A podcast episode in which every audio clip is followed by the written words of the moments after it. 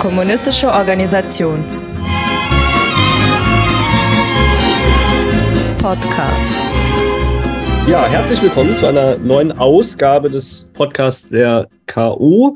Wir beschäftigen uns weiter mit den Fragen zum äh, Krieg in der Ukraine und zur Einschätzung des äh, Imperialismus der Gegenwart und der Debatte in der kommunistischen Bewegung dazu.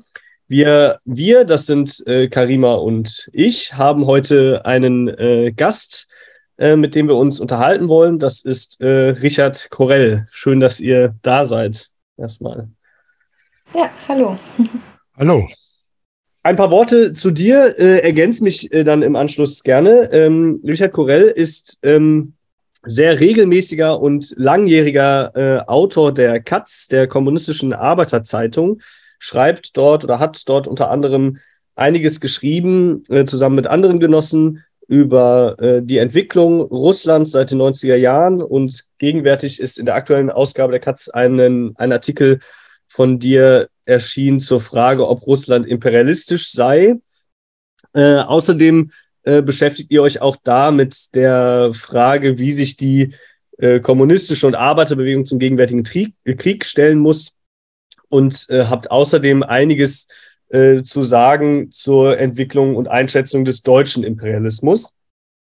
Vielleicht ein paar Worte zu Katz und ich fände es auch tatsächlich spannend, wenn du äh, vielleicht äh, selbst auch ein, ein, bisschen was dazu nochmal sagen kannst, als ähm, naja, Blick auch in die Geschichte der deutschen kommunistischen Bewegung ist das sicherlich äh, spannend. Ähm, die Katz ist, äh, hat sich herausgebildet letztlich äh, aus Genossen des äh, Arbeiterbundes für den Wiederaufbau der KPD, wenn ich das richtig sehe, in den 70er Jahren, also 1970 schon. Ähm, ich weiß gar nicht, ab wann du dabei warst, das kannst du vielleicht gleich auch nochmal sagen. Ähm, und äh, hat sich aber insbesondere auch mit der eingetretenen Konterrevolution politisch schon auch nochmal äh, neu formiert, sag ich mal. Ähm, gegenwärtig erscheint die Katz äh, mit zwei Fraktionen der Ausrichtung Kommunismus, der auch ähm, äh, Richard angehört, und der Fraktion Dialektik in Organisationsfragen. Ähm, genau, vielleicht erstmal so viel. Ich fände es äh, spannend, wenn du ein bisschen was ergänzt, vielleicht noch. Ja, vielleicht noch zur Person. Ich habe ähm, äh, äh, von der Publikation her äh, bin ich auch gelegentlich in der OZ vertreten, der Jungen Welt und auch international unter anderem im World Review for Political Economy. Das ist die äh, Zeitschrift der World Association for Political Economy, WAPE. Äh, das ist eine Gründung von äh, marxistischen Ökonomen, ursprünglich vor allen Dingen aus der VR China, äh, aus Japan und aus den USA. Und ähm, ja, zu meiner Person, ich habe äh, Geschichte, Philosophie, Volkswirtschaftslehre äh, studiert und äh, habe zuletzt äh, an einer privaten Fachhochschule gearbeitet. Zu deinen Fragen äh, mit der Gruppe Katz. Ich bin äh, sehr richtigerweise ist das, äh, äh, hast du das gesagt, ist ursprünglich hervorgegangen aus dem Arbeiterbund für den Wiederaufbau der KPD. Der ist schon 1969 gegründet worden, ein paar Monate sogar vor der, KPD, vor der DKP. Und äh, die KAZ äh, gibt es seit 1970, hat dann hat verschiedene Etappen, verschiedene Stadien durchgemacht. Und äh, ich bin Mitglied beim Arbeiterbund geworden im Jahr 1977. Es hat dann die Spaltung gegeben im Zuge der äh, Einverleibung der DDR durch den deutschen Imperialismus.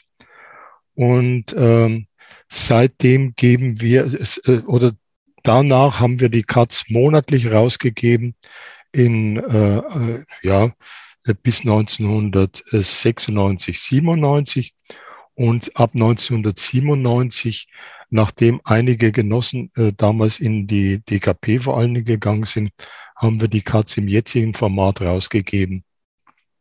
Äh, das heißt, vor allen Dingen als äh, Schwerpunkt Katz äh, mit äh, im dreimonatigen Abstand. Ähm, ja, das ist die, äh, das ist äh, der, der Punkt. Äh, ich danke nochmal euch auch für die, für die Einladung zu dem Gespräch und war vor allen Dingen auch sehr froh, Äh, ich hatte in der letzten Woche äh, zwei Vorträge in äh, Nürnberg und in Stuttgart.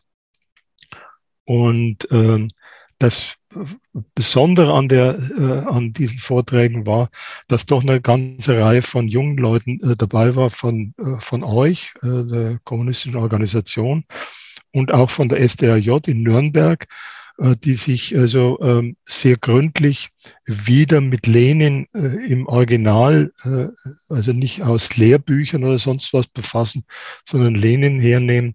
Und das ist natürlich immer eine, eine frische Quelle, aus der man, aus der zu trinken es immer ein Genuss ist. Und das bei jungen Leuten wieder zu sehen, das ist für mich natürlich als altgedienter ähm, äh, ja, Revolutionär natürlich eine äh, große Freude.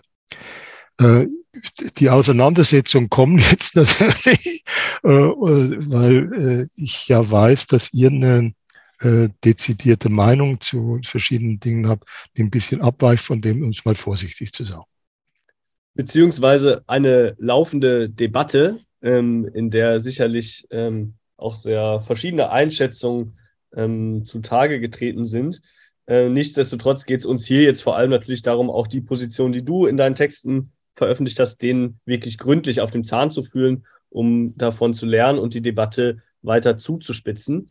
An dieser Stelle vielleicht auch noch äh, der Hinweis äh, zum Kommunismuskongress, den ich zu Beginn noch mal kurz geben will, der vom 23. bis 25. September in Berlin stattfinden wird wo wir uns äh, sehr viel gründlicher oder weiter zumindest damit beschäftigen. Das heißt, die Podcasts und Veröffentlichungen, die wir jetzt im Vorhinein machen, haben auch den Sinn, uns schon gut und gründlich darauf vorzubereiten.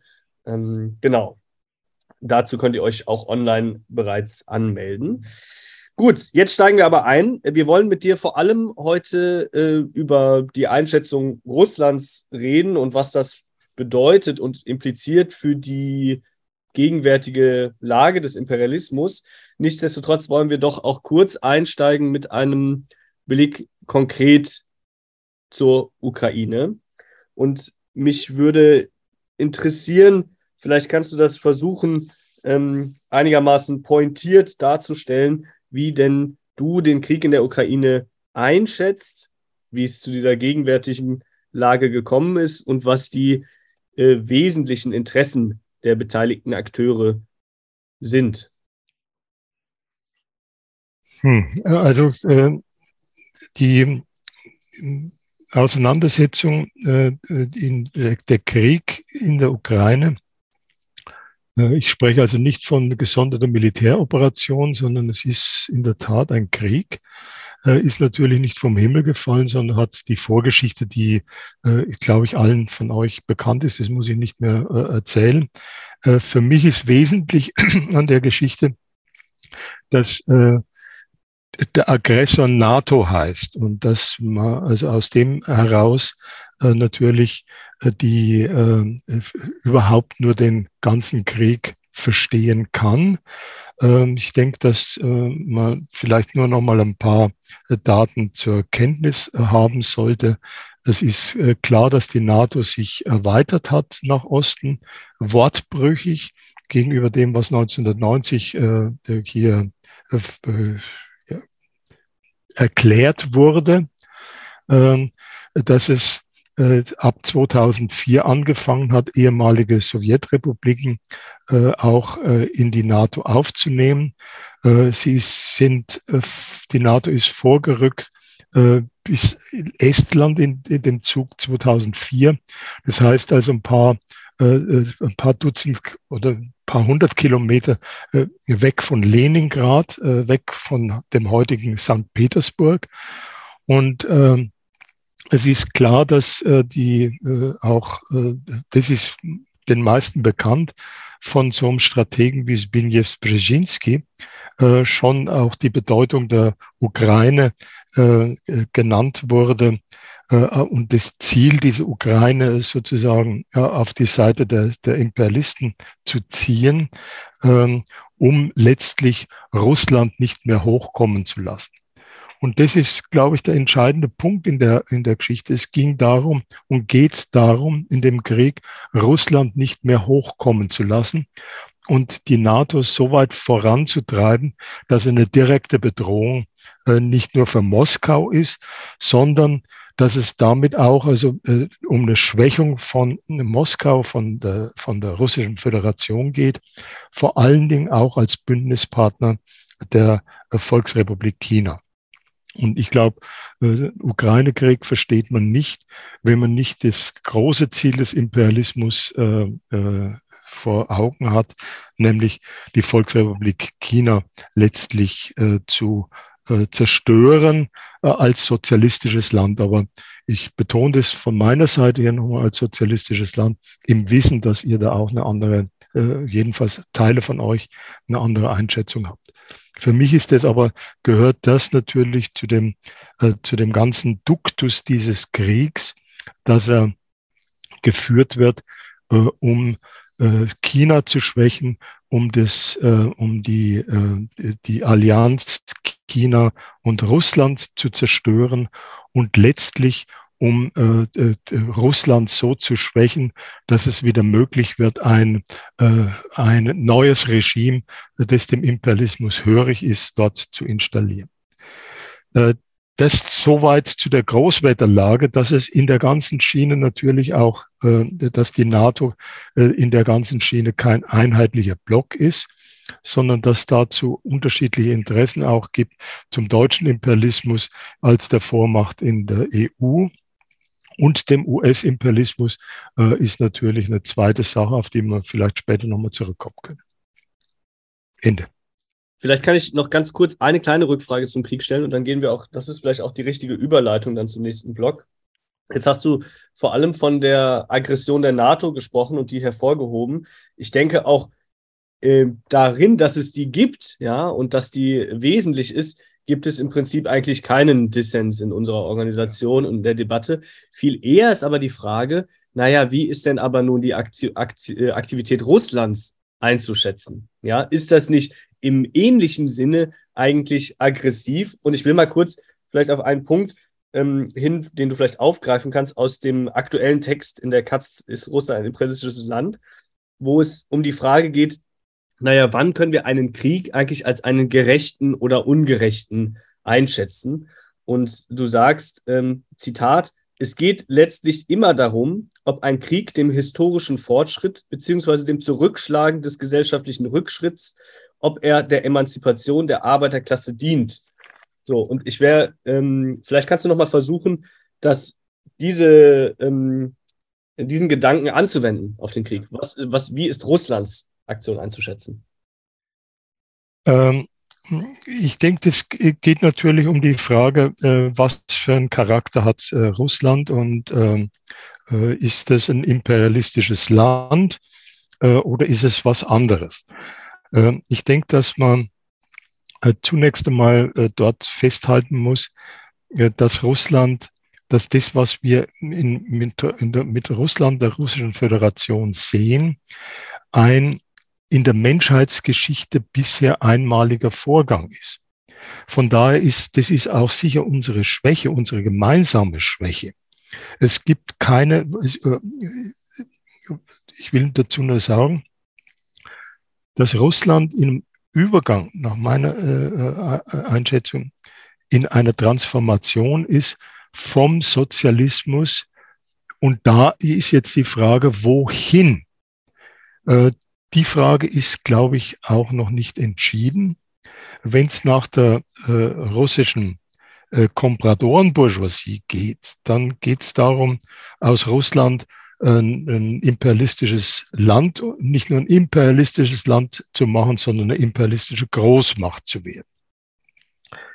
Geht's nach der, äh, äh geht's nach den, nach der Arbeiterklasse in Russland, dann ist klar, es ist äh, noch keine, äh, es, äh, das Interesse der Arbeiterklasse ist, dass aus Russland wieder ein sozialistisches Land wird, dass dort die Diktatur des Proletariats erkämpft wird, dass dort als Übergang möglicherweise eine Revolution stattfindet, die dazu führt, dass mehrere revolutionäre Klassen die Herrschaft übernehmen. Das ist das, was wir schon mal hatten unter dem Stichwort Volksdemokratie oder wie es die Chinesen sagen, neue Demokratie. Und solange diese Frage unentschieden ist, wohin geht, wohin geht äh, die äh, russische Föderation, solange äh, ist klar, der Imperialismus hat das Interesse, Russland, wenn schon nicht in eine Kolonie, so doch im Status einer Halbkolonie zu halten. Ich glaube, das ist ein ganz wichtiger Begriff, den Lenin auch immer wieder in seiner Imperialismusschrift äh, hier äh, anführt. Halbkolonie als ein Staat, der politisch souverän äh, scheint, äh, aber ökonomisch letztlich vom Imperialismus abhängig ist. Und das ist eine Kategorie, die man, glaube ich, auf sehr viele Länder dieser Welt anwenden kann. Und das ist letztlich das Ziel des Imperialismus, Russland in eine Halbkolonie zu verwandeln, beziehungsweise im Status einer Halbkolonie zu behalten. Und äh, ich denke, dass äh, dieser Begriff äh, natürlich aus der, äh, aus der Werkzeug, aus dem Werkzeugkasten unseres theoretischen Arsenals kommt. Halbkolonie, äh, die Frage, wie man zu Halbkolonien sich stellen muss, zu den Klassenauseinandersetzungen in Halbkolonien.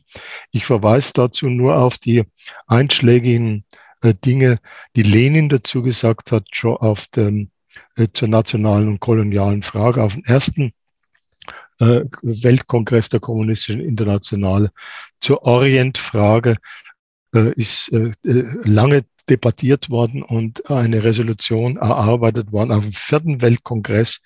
Und am sechsten Weltkongress ist dazu auch nochmal also ausführlich geschrieben worden. Ähm, ich, vielleicht hier erstmal äh, Break. Ja, sehr spannend. Ich glaube, da sollten wir noch ein bisschen dabei bleiben. Ich würde auch noch mal auf den ähm, Artikel Ist Russland ein imperialistisches Land gerne zurückkommen, denn da hattest du auch zum Krieg geschrieben, dass für die Frage, ob der Krieg ein gerechter ist oder ein ungerechter, die Klärung des Klassencharakters der beteiligten Staaten entscheidend ist. Das heißt, ähm, es wäre dann also entscheidend, dass wir uns für Russland noch mal genauer anschauen, was ist denn der Klassencharakter? Jetzt hattest du ja schon gesagt, es äh, gab aus deiner Sicht diese Transformationsperiode, in deinen weiteren Artikeln, ähm, auch zur Äquidistanz zu Russland, hattest du ja auch nochmal nachvollzogen. Auch die Konterrevolution ist ja nicht vom Himmel gefallen. In den Jahrzehnten und Jahren vorher hat sich das schon vorbereitet, auch mit den verschiedenen Gesetzen, die Gorbatschow schon erlassen hat. Und äh, meine Frage wäre jetzt, ob du nochmal genauer darstellen kannst, ähm, wie sich die Entwicklung vom Sozialismus ausgehend mit der Konterrevolution dann vollzogen hat. Sozusagen die Frage, warum ist, kann man heute die Gesellschaftsformation äh, in Russland nicht als kapitalistisch einschätzen? Beispielsweise, warum kann man nicht sagen, dass es ähm, insgesamt keinen Pri Privatbesitz an Produktionsmitteln gibt? Also kein Privatbesitz an Produktionsmitteln, das wäre natürlich Schmarrn. Also äh, es gibt äh, Privatbesitz an äh, Produktionsmitteln. Es ist nur immer die, äh, die Frage in einer Halbkolonie und in diesem Status sehe ich die russische Föderation im Augenblick auch noch äh, in einer Halbkolonie, äh, die leiden alle an, dem, an folgender Krankheit. Es ist wieder der Kapitalismus dort eingeführt worden oder bei anderen Halbkolonien. Nehmen wir Äthiopien oder nehmen wir äh, die Türkei, ja, die ich auch unter dem Halbkolonie fa fassen würde. Dort ist, entwickelt sich der Kapitalismus, aber er leidet auch immer daran, dass es sich zu wenig entwickelt, dass es sich zu wenig entwickeln kann, weil klar ist, alles, was neue äh, imperialistische Großmacht werden will, nimmt natürlich den alten Imperialisten was weg. Und das äh, ist etwas, was sie gar nicht gern haben. Das ist etwas, was sie mit äh, Zähnen und Klauen äh, ihre äh, Märkte, Rohstoffquellen und Einflusssphären verteidigen. Und äh, in dem Sinn natürlich eine äh, äh, Schiene, wo man äh, deutlich sagen muss, es ist klar, dass, die, äh, dass äh, hier diese, dieser Status einer, des Übergangs dieses, dieses äh, unentschieden, wohin geht es, äh, dass das natürlich äh, von uns beachtet werden muss.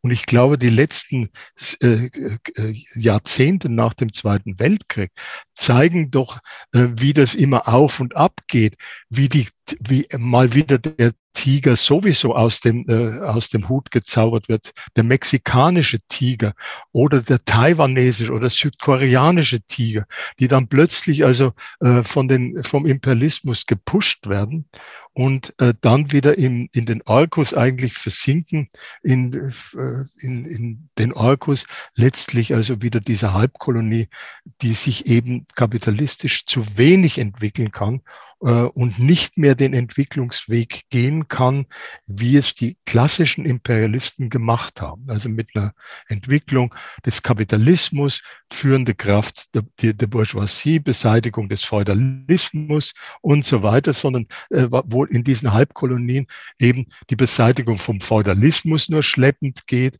äh, die Entwicklung der Industrie nur ganz schleppend geht, die landüberschüssige Landbevölkerung in den Slums landet, nicht von der Industrie aufgesogen wird und so weiter und so weiter. Das sind alles die Dinge, die wir ja sehen äh, in den äh, in vielen Ländern Lateinamerikas, äh, Afrikas oder Asiens.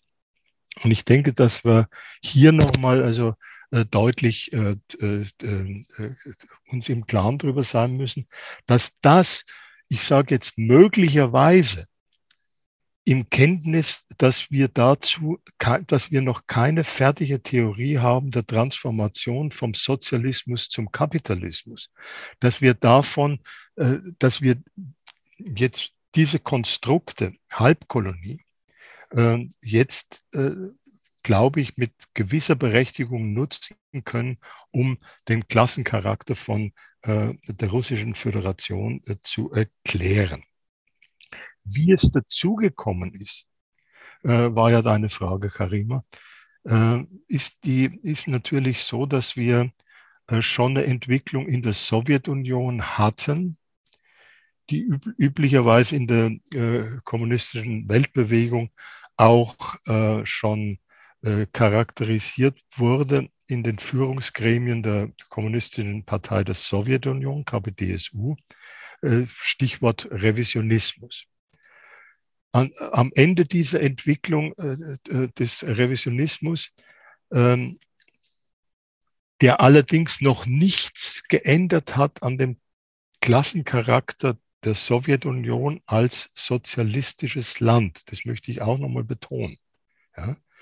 Äh, das wäre Idealismus, wenn man sagt, in den Führungsgremien der äh, KPDSU ist der Revisionismus gekommen und damit ist gleichzeitig auch der Umschlag gekommen von Sozialismus in Kapitalismus. Das war einer der Fehler, die wir gemacht haben, äh, die wir sozusagen aus der Pekinger, aus dem Pekinger Arm der kommunistischen Weltbewegung ge gekommen sind. Dass wir das gleichgesetzt haben, Revisionismus ist gleich Restauration des Kapitalismus und zwar pari passu im gleichen Schritt. Revisionismus kommt an die Macht, Kapitalismus ist da. Und das ist, glaube ich, unser äh, großer Fehler gewesen. Äh, um zurückzukommen, wie das sich in der Sowjetunion äh, äh dargestellt hat, war das mit mit Gorbatschow die Möglichkeit und dann auch die Wirklichkeit in der Sowjetunion so war, dass hier eine tatsächliche Konterrevolution stattgefunden hat, die geendet hat mit äh, der Auflösung der Sowjetunion, an deren Stelle die äh, äh, dann zu setzen, die GUS, die Gemeinschaft unabhängiger Staaten. Die Schritte, die entscheidenden Schritte, in, der, in, dieser, äh, in diesem Übergang äh, sind vor allen Dingen äh, zunächst einmal die Gesetze gewesen, die überhaupt erst wieder Privateigentum in der Industrie und zum Teil auch in der Landwirtschaft ermöglicht haben. Ich brauche das, glaube ich, nicht so auszuführen. Das kann jeder schriftlich nachlesen in der äh, 249. Ja, mit, diesen, mit diesem Gesetz die 1987 äh, verabschiedet wurden, kamen dann solche äh, Figuren häufig aus hohen Ämtern äh, im Staatsapparat, in der Partei, im Komsomol, plötzlich als Firmenchefs, als Bankchefs äh, auf die, an die Oberfläche, haben also ihre äh, Firmen gegründet äh, und sich Schritt für Schritt äh, dann entwickelt zu ähm, Oligarchen, Räuberbarone. Äh, es hat die vielfältigsten Ausdrücke für die gegeben, äh, Piraten und so weiter. Äh, schon das weist darauf hin, dass wir es mit einem ganz neuen Phänomen zu tun hatten. Jetzt nämlich aus dem Kollektiveigentum, wie es in der Sowjetunion äh, geherrscht hat und sich durchgesetzt hatte, diese, dieses ganze Kollektiveigentum aufzulösen und in private Hände zu übergeben. Und das ist, glaube ich, die, die entscheidende Geschichte. Äh, das zeichnet diese ganze Jelzin-Periode aus, dann ab 1992 äh, bis letztlich 2000. Zwischendrin ist vielleicht noch ein äh, Aspekt und eine Entwicklungsetappe ganz wichtig. Diese ganze Entwicklung hat, dazu, hat letztlich dazu geführt zur sogenannten Russlandkrise 1998. Das ist ein Punkt gewesen, wo, wo Russland wirklich schon kurz davor war, in, in einen fast kolonialen Status äh, eingereiht zu werden. Russland war 1998 international default, das heißt pleite, bankrott. Ja. Ähm, das IWF war schon dran. Äh, die haben Russland Kredite gegeben. Es war kurz davor, dass es äh, um das, dass man neue äh, Programme macht. Ähm, und ich glaube, ich muss niemand von euch äh, erzählen, was IWF-Programme für die einzelnen Länder bedeuten. Das ist die Daumenschraube. Das ist das also, was sozusagen die offene Ausplünderung ist. Das ist das neoliberale Programm der Unterdrückung und der Ausplünderung. Ähm, das war sozusagen in, äh, war schon äh, in Vorbereitung. Und es gab äh, die Griffe von den großen, ich habe es ein bisschen ausführlicher dargestellt, auch ähm, in der Kommunistischen Arbeiterzeitung, der großen Ölkonzerne auf die entsprechenden Firmen in der Russischen Föderation. Äh, sehr deutlich konnte man das an dem Beispiel Chodorkowski, Michael Chodorkowski, äh, festhalten, äh, der sozusagen kurz davor war, die, die Perlen der russischen Ölindustrie an die Wall Street zu bringen, beziehungsweise direkt bei Exxon und Chevron abzuladen. Das war die Situation, das sind jetzt ihr müsst entschuldigen, äh, wenn ich das natürlich mündlich nicht so äh, vollständig darstellen kann, wie man es äh, schriftlich tun kann.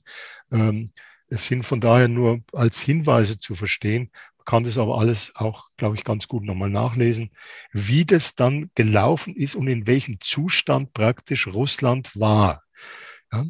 Äh, das heißt natürlich auch, äh, dass das äh, dass in dieser Transformationsperiode die Interessen der Arbeiterklasse völlig runtergefallen sind.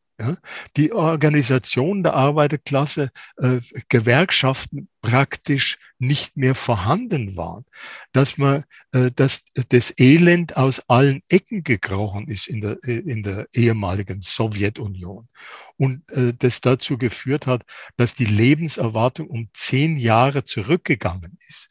Das muss man sich mal vorstellen, das am Ende des 20. Jahrhunderts, äh, dass man nochmal statt äh, mit all den Möglichkeiten, die die Technik und die Pharmaindustrie äh, bieten inzwischen in einem Land wie, in so einem großen Land wie Russland, die Lebenserwartung zurückgeht. Und ich, hätte, wenn, ich, wenn ich ganz kurz nochmal einhaken darf, vielleicht das, äh, genau, danke nochmal für die ausführliche Darstellung.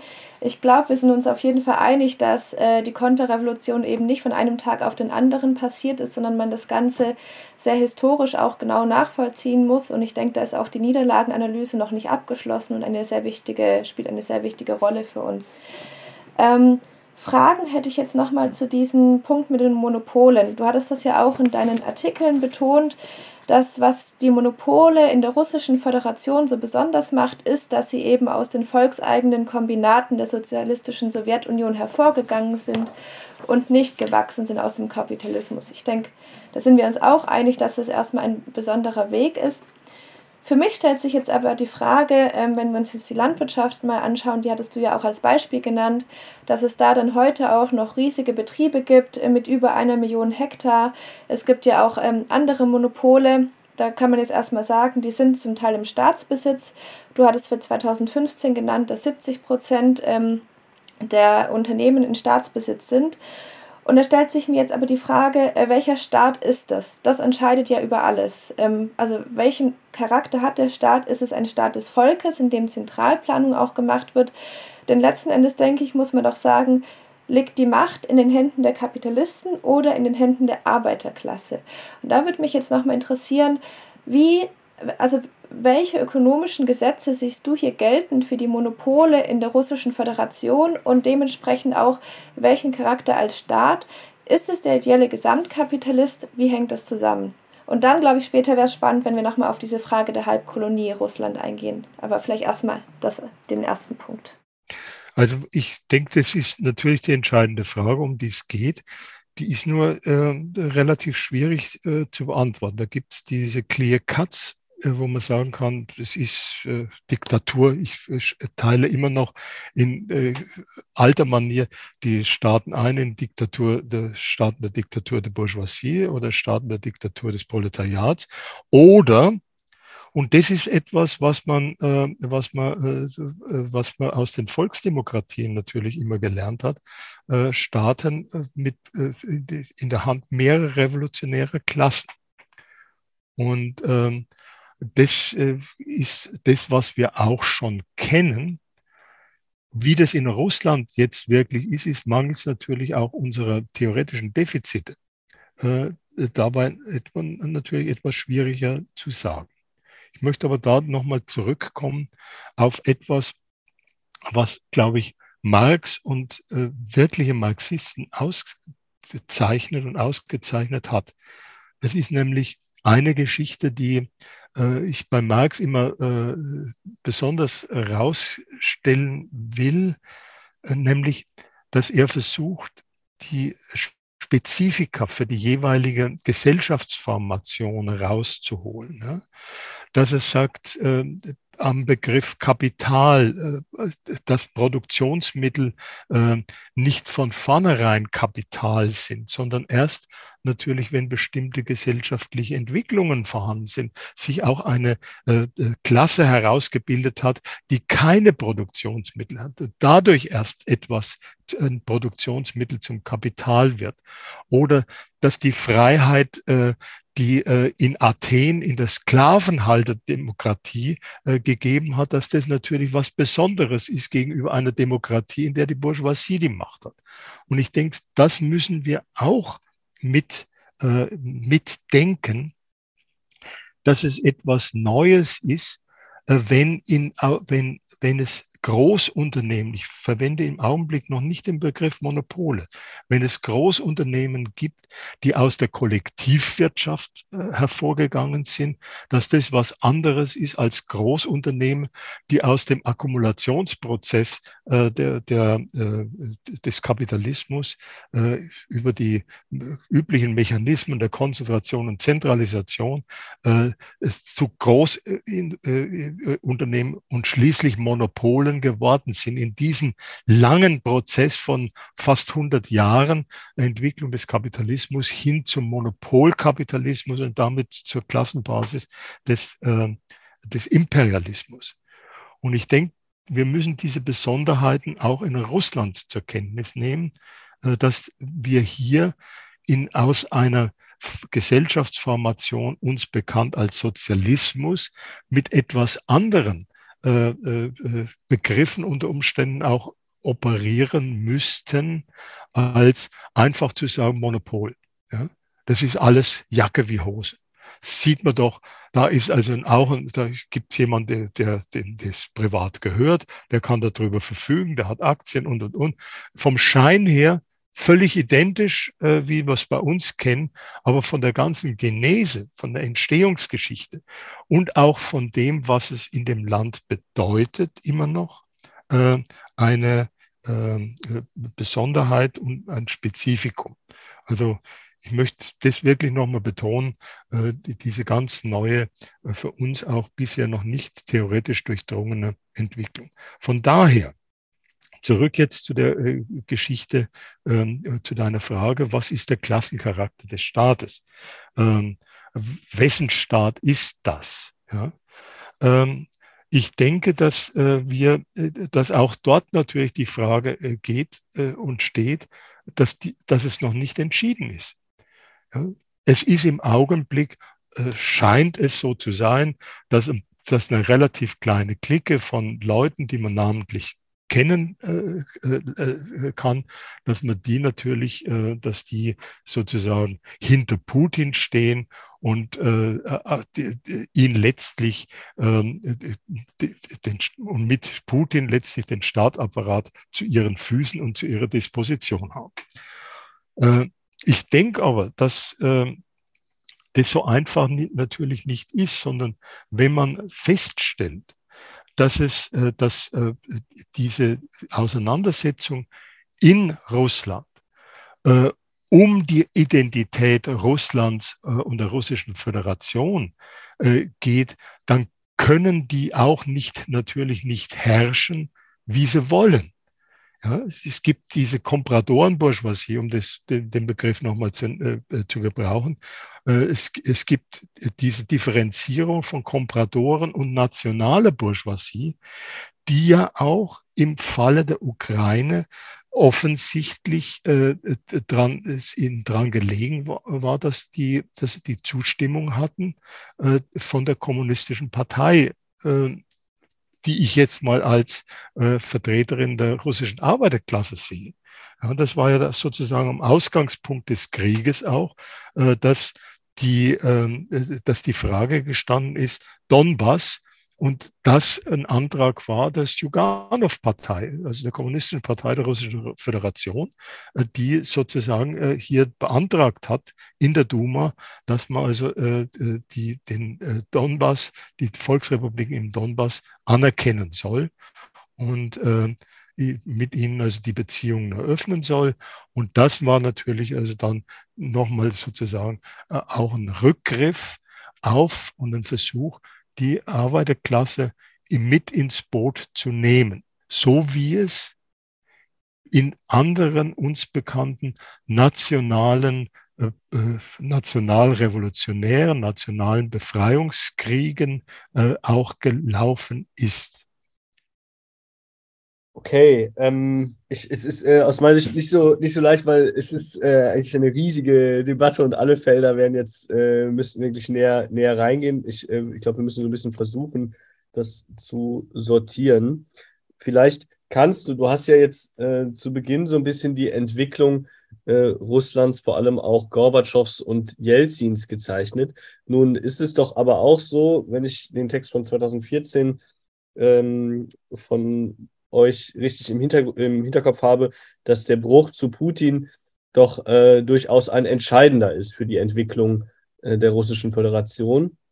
Und ähm, vielleicht kannst du darauf nochmal äh, eingehen und in dem Kontext auch nochmal genauer skizzieren, wie du diese äh, Trennung von äh, Kompradoren und nationaler Bourgeoisie, wie du das eigentlich verstehst ähm, und ob das eigentlich tatsächlich auch in der Weise so durchzuhalten ist, ähm, weil äh, die äh, oder ob das nicht eigentlich, äh, naja, ich sag mal, auch eine sehr wechselhafte Orientierung der Eigentümer ist, ob man sich nun eher nach Westen oder an den eigenen Staat klammert, äh, mit dem Ziel des eigenen Wachstums und Überlebens gewissermaßen. Also sind es da nicht eigentlich ziemliche Opportunisten eigentlich in dieser Frage?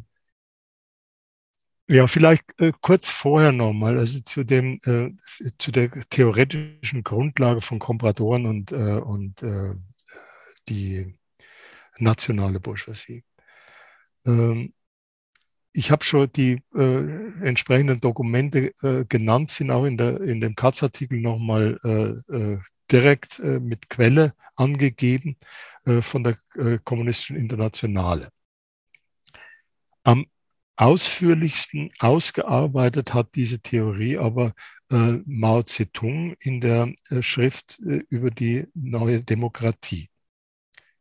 Und das ist ein, ein, natürlich, das zeigt also, dass China sich selbst natürlich als so ein Land begriffen hat, das als Halbkolonie, halbfeudale Halbkolonie sozusagen sich entwickeln konnte, nur in einem Bündnis mehrerer Klassen und wo es eigentlich immer äh, darum ging, dass die Arbeiterklasse in diesem Bündnis die führende Kraft wird.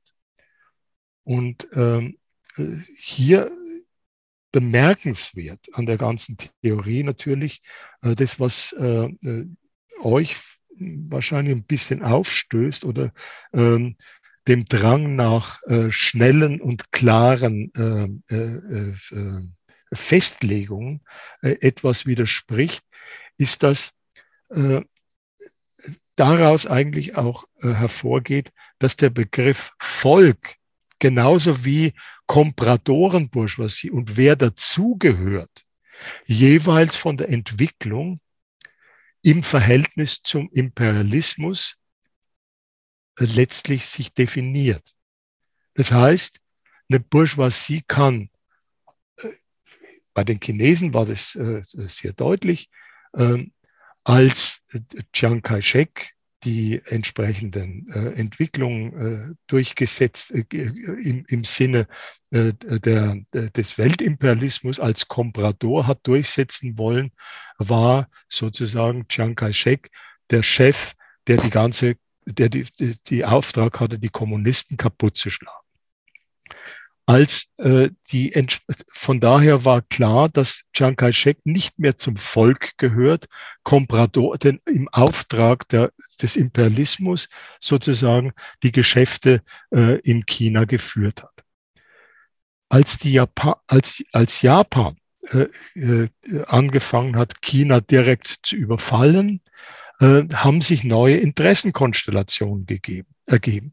Äh, von daher war natürlich jetzt äh, plötzlich auch Chiang Kai-shek äh, als nicht mehr der Komprador, sondern auch der nationale Bourgeois, der bündnisfähig war, weil er im objektiven Widerspruch war, von den Japanern davongejagt zu werden und von daher sich natürlich äh, äh, dort hat auch einreihen können. Das heißt, ja, mit, der, mit dieser Entwicklung, die wir äh, dort gesehen haben, Überfall Japans 1937, hat der wieder einen neuen Charakter gekriegt. Als der Krieg gewonnen war, und die Japaner rausgehauen war, hat der wieder die, die, die, die Seiten gewechselt und hat sich wieder als Komprador herausgebildet und dort die, jetzt die Interessen des US-Imperialismus äh, versucht durchzusetzen gegen das ganze Volk. Von daher auch der Begriff Volk dann wieder neue, eine neue Dimension bekommen hat. Dann waren nur noch zum Volk gehörig die nationale Bourgeoisie gegen Kompradoren im Bündnis mit den Imperialisten. Es war die Bauernschaft, es war, es waren die, das städtische Kleinbürgertum und es war das Proletariat. Das ist das, was wir also in China gesehen haben. Und solche Auseinandersetzungen äh, hat es natürlich oft gegeben äh, in, in vielen anderen Ländern. Denkt auch dran, wie das in Äthiopien oder äh, äh, in Pakistan, Indien gelaufen ist. Ja. Das sind ja alles Beispiele, wo sich solche aus, auch bis hin zu bewaffneten Auseinandersetzungen in den Ländern sich diese Widersprüche entwickelt haben. Ja, da würde ich, äh, fände ich es interessant, wenn wir noch weiter bei diesem Begriff bleiben, äh, der Kompradorenbourgeoisie und der nationalen Bourgeoisie, vielleicht auch in Verbindung äh, mit der Charakterisierung der Russischen Föderation als Halbkolonie, denn ich denke, das hängt ja dafür auch eng zusammen. Hier wird mich einerseits interessieren, ähm, inwiefern man Russland tatsächlich als Halbkolonie bezeichnen kann, wenn man sich beispielsweise die Politik äh, seit äh, ungefähr Anfang der 90er Jahre anschaut, einmal in Bezug auf die Ukraine, ähm, wo ich ähm, dir die Frage stellen möchte, ob es nicht auch zwischenzeitlich so war, dass die Ukraine teilweise finanziell abhängig von der Russischen Föderation äh, war und äh, besonders in Bezug auf die äh, Gaslieferungen, die es an die Ukraine gab und dann auch an die militärischen Interventionen, zu denen Russland in der Lage war. Jetzt will ich die gar nicht beurteilen an der Stelle, mir geht es vielmehr jetzt um die Fähigkeit eines Landes, eigenständig zu intervenieren in Konflikte imperialistischer Großmächte oder in seinem nachbarschaftlichen Raum und anknüpfen daran die Frage, inwiefern dann diese verschiedenen Teile der Bourgeoisie in Russland nicht viel mehr als Kapitalfraktionen zu begreifen wären, was ja auch seine gewisse Dynamik nicht ausschließt. Also wenn wir kurz zu Gosweiler schauen, hat er ja damals für den Begriff der Kapitalfraktionen auch betont, dass man die keinesfalls starr und mechanisch äh, begreifen darf und äh, ja in Bezug immer auf ein bestimmtes Interesse, sondern am Beispiel ja der Chemie- und Elektroindustrie und Stahlindustrie betont hat, wie wechselhaft das auch damals für den deutschen Imperialismus war. Und genau, das wären also meine zwei Fragen, die ich spannend fände, wenn du nochmal darauf eingehst. Ja. Ähm, ich glaube, es ist ein Trugschluss äh, aus der äh, militärischen Möglichkeit einzugreifen, äh, schon äh, Rückschlüsse auf den äh, Klassencharakter zu äh, oder auch die relative Stärke eines Landes zu als da Rückschlüsse zu ziehen. Ähm, ich habe schon mal Äthiopien genannt. Ja? Ähm, die ganzen Auseinandersetzungen Äthiopien, Eritrea oder heute Äthiopien, Tigray. Ja?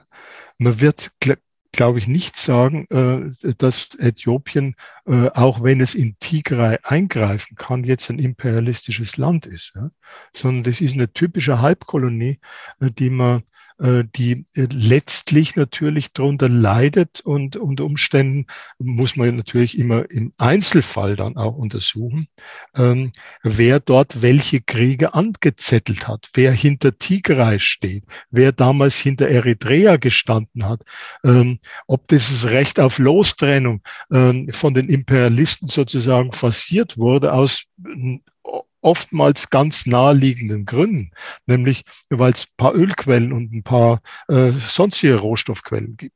Oder woran hat es gelegen, dass Sudan, ja, Darfur, ja, für die, also Darfur, die äh, um äh, Herrn Fischer, der Fischer äh, Krokodilstränen schon vergossen hat, äh, und man hinterher mitbekommen hat, in Darfur liegen, liegt Öl. Ja. Und es hat natürlich ganz klare imperialistische Interessen gegeben, um hier eine Lostrennung von dieser Provinz äh, oder von diesem Landesteil äh, Sudan äh, zu machen. Ich denke, dass es, dass wir das auch in, in der russischen Föderation so sehen müssen. Ne? Dass der Imperialismus und hier natürlich ganz deutlich äh, versucht hat, äh, mit Georgien, äh, mit Tschetschenien, äh, im Übrigen auch äh, in Tschetschenien äh, ging es ums Öl. Ja, und an anderen Stellen, wo Russland Bergkarabach, Armenien, Aserbaidschan und so weiter. Ja, das, wo Russland interveniert hat, dass dort natürlich massiv ähm, sich äh, imperialistische Interessen und ich, wenn ich von imperialistischen Interessen spreche, spreche ich natürlich von dieser äh, Großmacht, äh, Großmachtblock aus den klassischen sieben ja, Großmächten, wie, wir, wie sie sich historisch auch herausgebildet haben. Also und jetzt und natürlich unter der Führung der USA.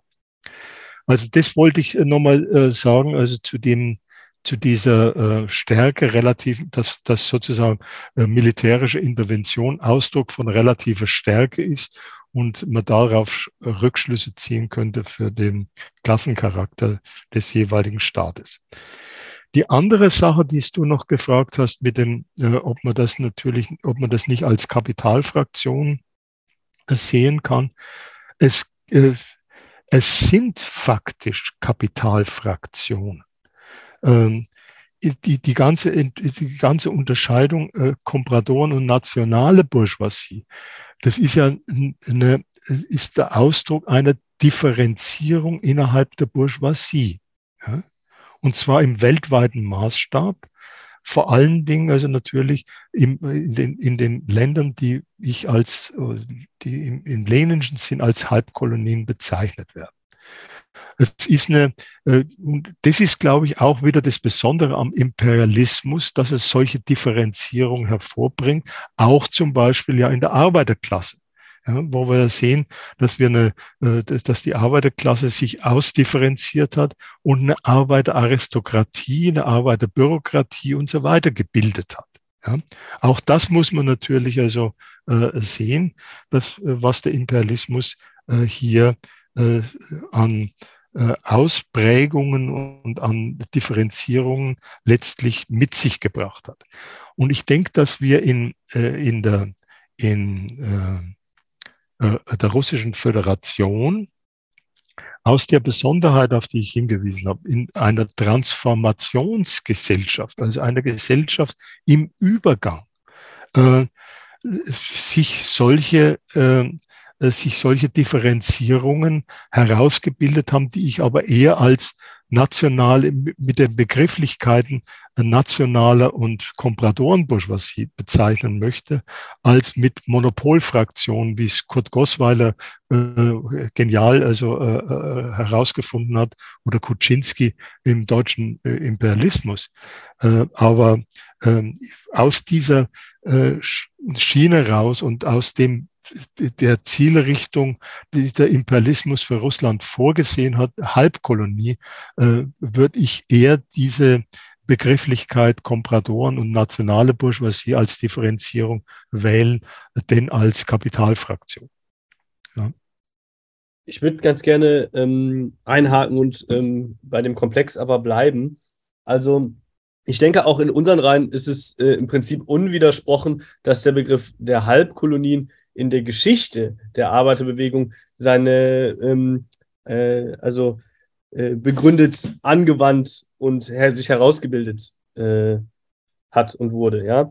Aber also zum Beispiel eben bezogen auf das vorrevolutionäre China, auf ähm, äh, Argentinien, die Türkei, ähm, dass das äh, ähm, als Halbkolonien zu bezeichnen sind. Nun haben wir es ja aber mit dem heutigen Russland und mit vielen anderen Ländern durchaus auch mit ähm, anderen Realitäten zu tun als von vor 70 Jahren, 100 Jahren ähm, oder dergleichen.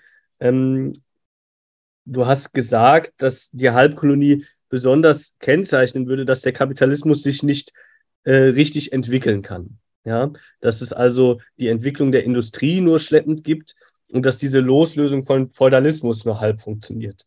Ist nicht aber insbesondere, wenn wir jetzt mal bei Russland bleiben, das eigentlich tatsächlich etwas, was der Sozialismus überwunden hat. Ja, also sowohl die äh, Verbindung zum Feudalismus als auch die unterentwickelte Industrie und ist nicht äh, eigentlich die Entwicklung, die Russland mindestens seit Anfang der 2000er Jahre gemacht hat, eigentlich tatsächlich Beleg dafür, dass hier eine äh, sehr erfolgreiche Entwicklung des Kapitalismus auch stattgefunden hat. Ja, ich würde mal vielleicht an der Stelle einmal äh, ganz kurz ein Zitat einbringen von der griechischen kommunistischen Partei, die ja in der Debatte international eine wichtige Rolle spielt, die ganz kurz und knapp zusammenfasst äh, zu Russland. Das ist in der Auseinandersetzung auch mit der KPRF, ist Ende April erschienen, gibt es auch bei uns auf der Website, findet ihr den Text. Da steht, Zitat, hier geht es um Russland, die zweitgrößte Militärmacht der Welt, das einzige kapitalistische Land, das heute mit der mächtigsten imperialistischen Macht des Planeten, den Vereinigten Staaten, mit einer nuklearen Katastrophe drohen kann.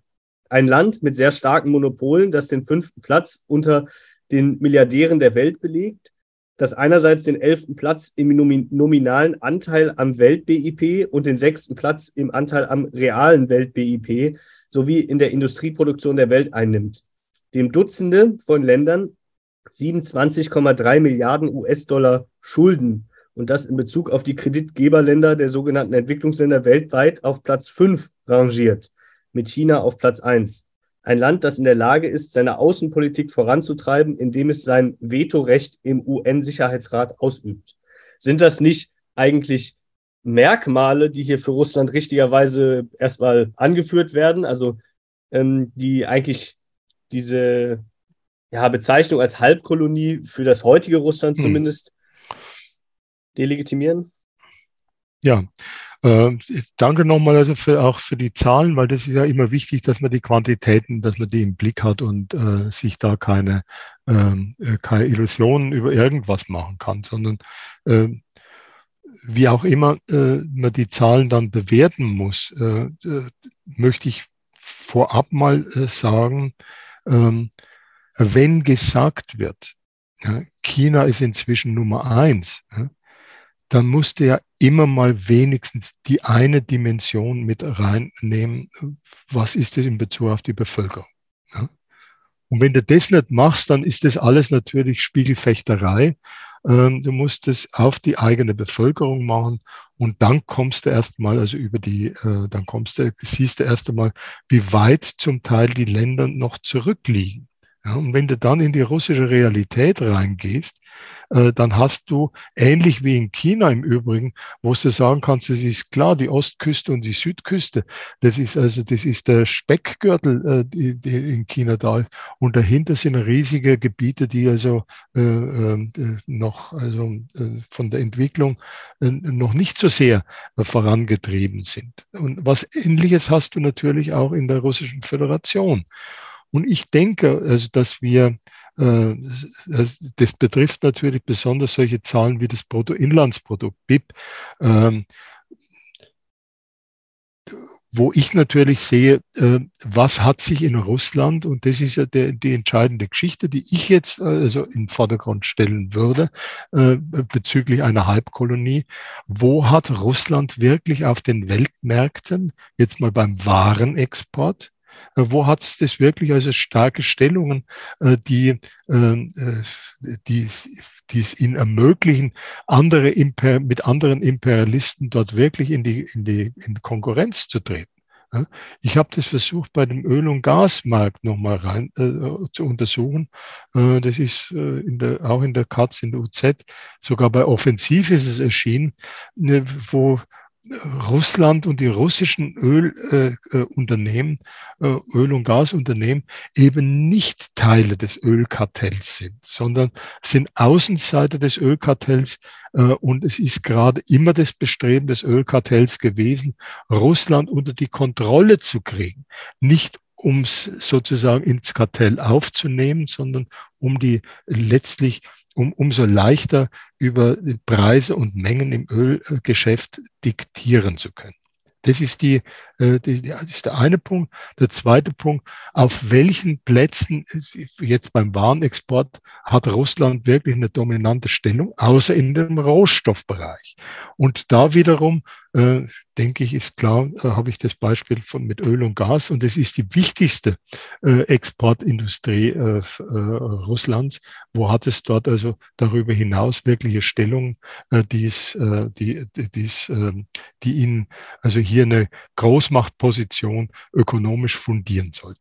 Na, die Rüstungsindustrie wird ja schon immer angebracht. Ja. Ja, äh, die Rüstungsindustrie. Das ist auch eine Geschichte, das ist auch also mit hier nochmal äh, die, die, die Geschichte mit Nuklear, äh, auf die die KUKEDA hinweist, wo man sagen muss, äh, die, die Waffen, das ist ja auch ein Punkt, den die und, und die Rüstungsindustrie ist ja das, was auch nochmal aus der Sowjetzeit ja schon noch über, übernommen wurde und das jetzt sozusagen noch da ist und für Russland natürlich ein Faustpfand ist, mit dem sie auch noch also sich schützen können gegenüber dem direkten Zugriff, also der, äh, der, der, der des US-Imperialismus und der anderen imperialistischen Geier. Aber ich würde das nicht als, ein, äh, als, eine, als das, das aggressive Potenzial sehen, so wie es äh, die, äh, wie es die, wie es der US-Imperialismus klassischerweise ja immer wieder gemacht hat. Als erste Macht, die die Atomwaffe äh, entwickelt hat, als erste Macht diese eingesetzt hat. Ich wüsste nicht, dass, dass die Sowjetunion diese, die nukleare Waffe schon mal eingesetzt hätte und so weiter. Also ihr wisst ja auch, also wie die diese Verträge dann gebrochen wurden von US-Imperialismus. Und äh, das muss ich euch nicht erzählen, dass natürlich äh, auch sozusagen dann in der Rüstungsindustrie äh, hier Russland natürlich ähm, die Möglichkeit schafft auch, ähm, ohne das jetzt legt mir das bitte nicht aus, als ob ich jetzt hier der große Rüstungsfan oder was wäre. Ja? Ähm, aber natürlich auch eine Alternative äh, äh dazu liefert, dass sich andere äh, äh Länder der sogenannten Dritten Welt, also andere Halbkolonien, auch bewaffnen können, um sich sozusagen äh, unter Umständen auch wehren zu können, mal gegen, also die, das ist ja auch das, der Deal, der teilweise mit Indien passiert, dass die Internet äh, auch auf der Schiene nur abhängig werden von den, von den äh, US-Amerikanern. Also ähm, ich sehe schon, dass das, äh, dass das natürlich ein Problemfeld ist, dass Russland dort äh, eine Stärke hat, aber ich sehe auch dort ein Potenzial drin, das eher also in eine fortschrittliche Richtung geht, also letztlich Unterstützung äh, der Völker und Länder, die um ihre Unabhängigkeit auf diesem Planeten auch ringen und berechtigterweise meines Erachtens ringen. Zu dem Punkt fände ich es vielleicht interessant, wenn wir nochmal uns darüber austauschen, was bedeutet es denn, wenn Russland dieses Gas ähm, und die Rohstoffe liefert. Ich hatte es ja vorhin schon kurz angedeutet.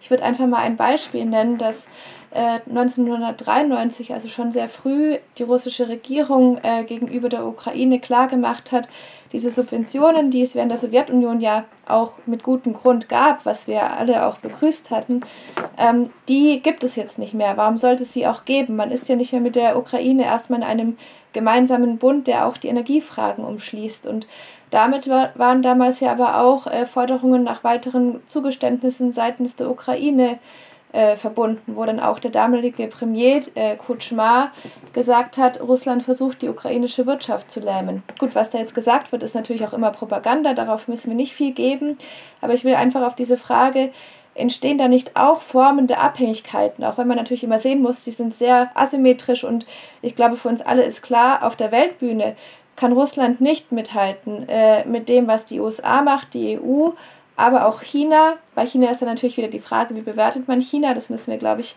vielleicht erstmal kurz ausklammern, um nicht zu viele Fässer aufzumachen. Um den großen Bogen zu spannen, fände ich es spannend, wenn wir nochmal ein bisschen auf diese Weltbühne gucken. Also wie stellt sich die heute dar im Vergleich zu Lenins Zeiten? Wie hat es sich entwickelt?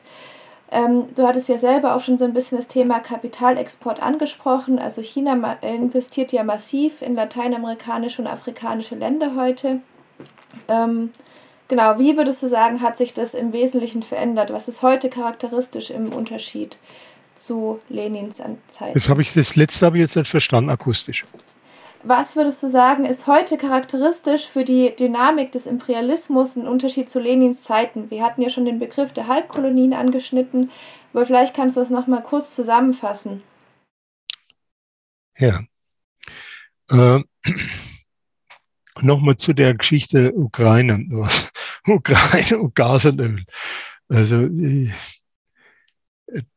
natürlich hat's diese Ab, gibt's diese Abhängigkeit. Das ist äh, selbstverständlich. Gibt's natürlich auch noch seit, seit Sowjetunionszeit. Äh, äh, zum Beispiel auch noch in der Rüstungsindustrie. Poroschenko zum Beispiel war, ist ja ein Rüstungsmagnat in der Ukraine gewesen neben dem, dass er auch äh, Zucker und Kakao äh, sich dort äh, dicke gehabt hat, ähm, Schok also der Schokokönig war, ähm, war er natürlich auch in der Rüstungsindustrie. Das zeigt natürlich, wie eng das immer noch verflochten war. Ja?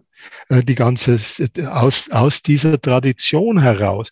Ist ja auch nochmal ein Zeichen dafür, äh, wie dort, wie schwierig dort diese Transformationen, die Übergänge sind, wenn man dann noch dieses ganze Geflecht von GUS äh, sieht, wie sich weiterentwickelt hat. Aber zurück zum Gas und Öl.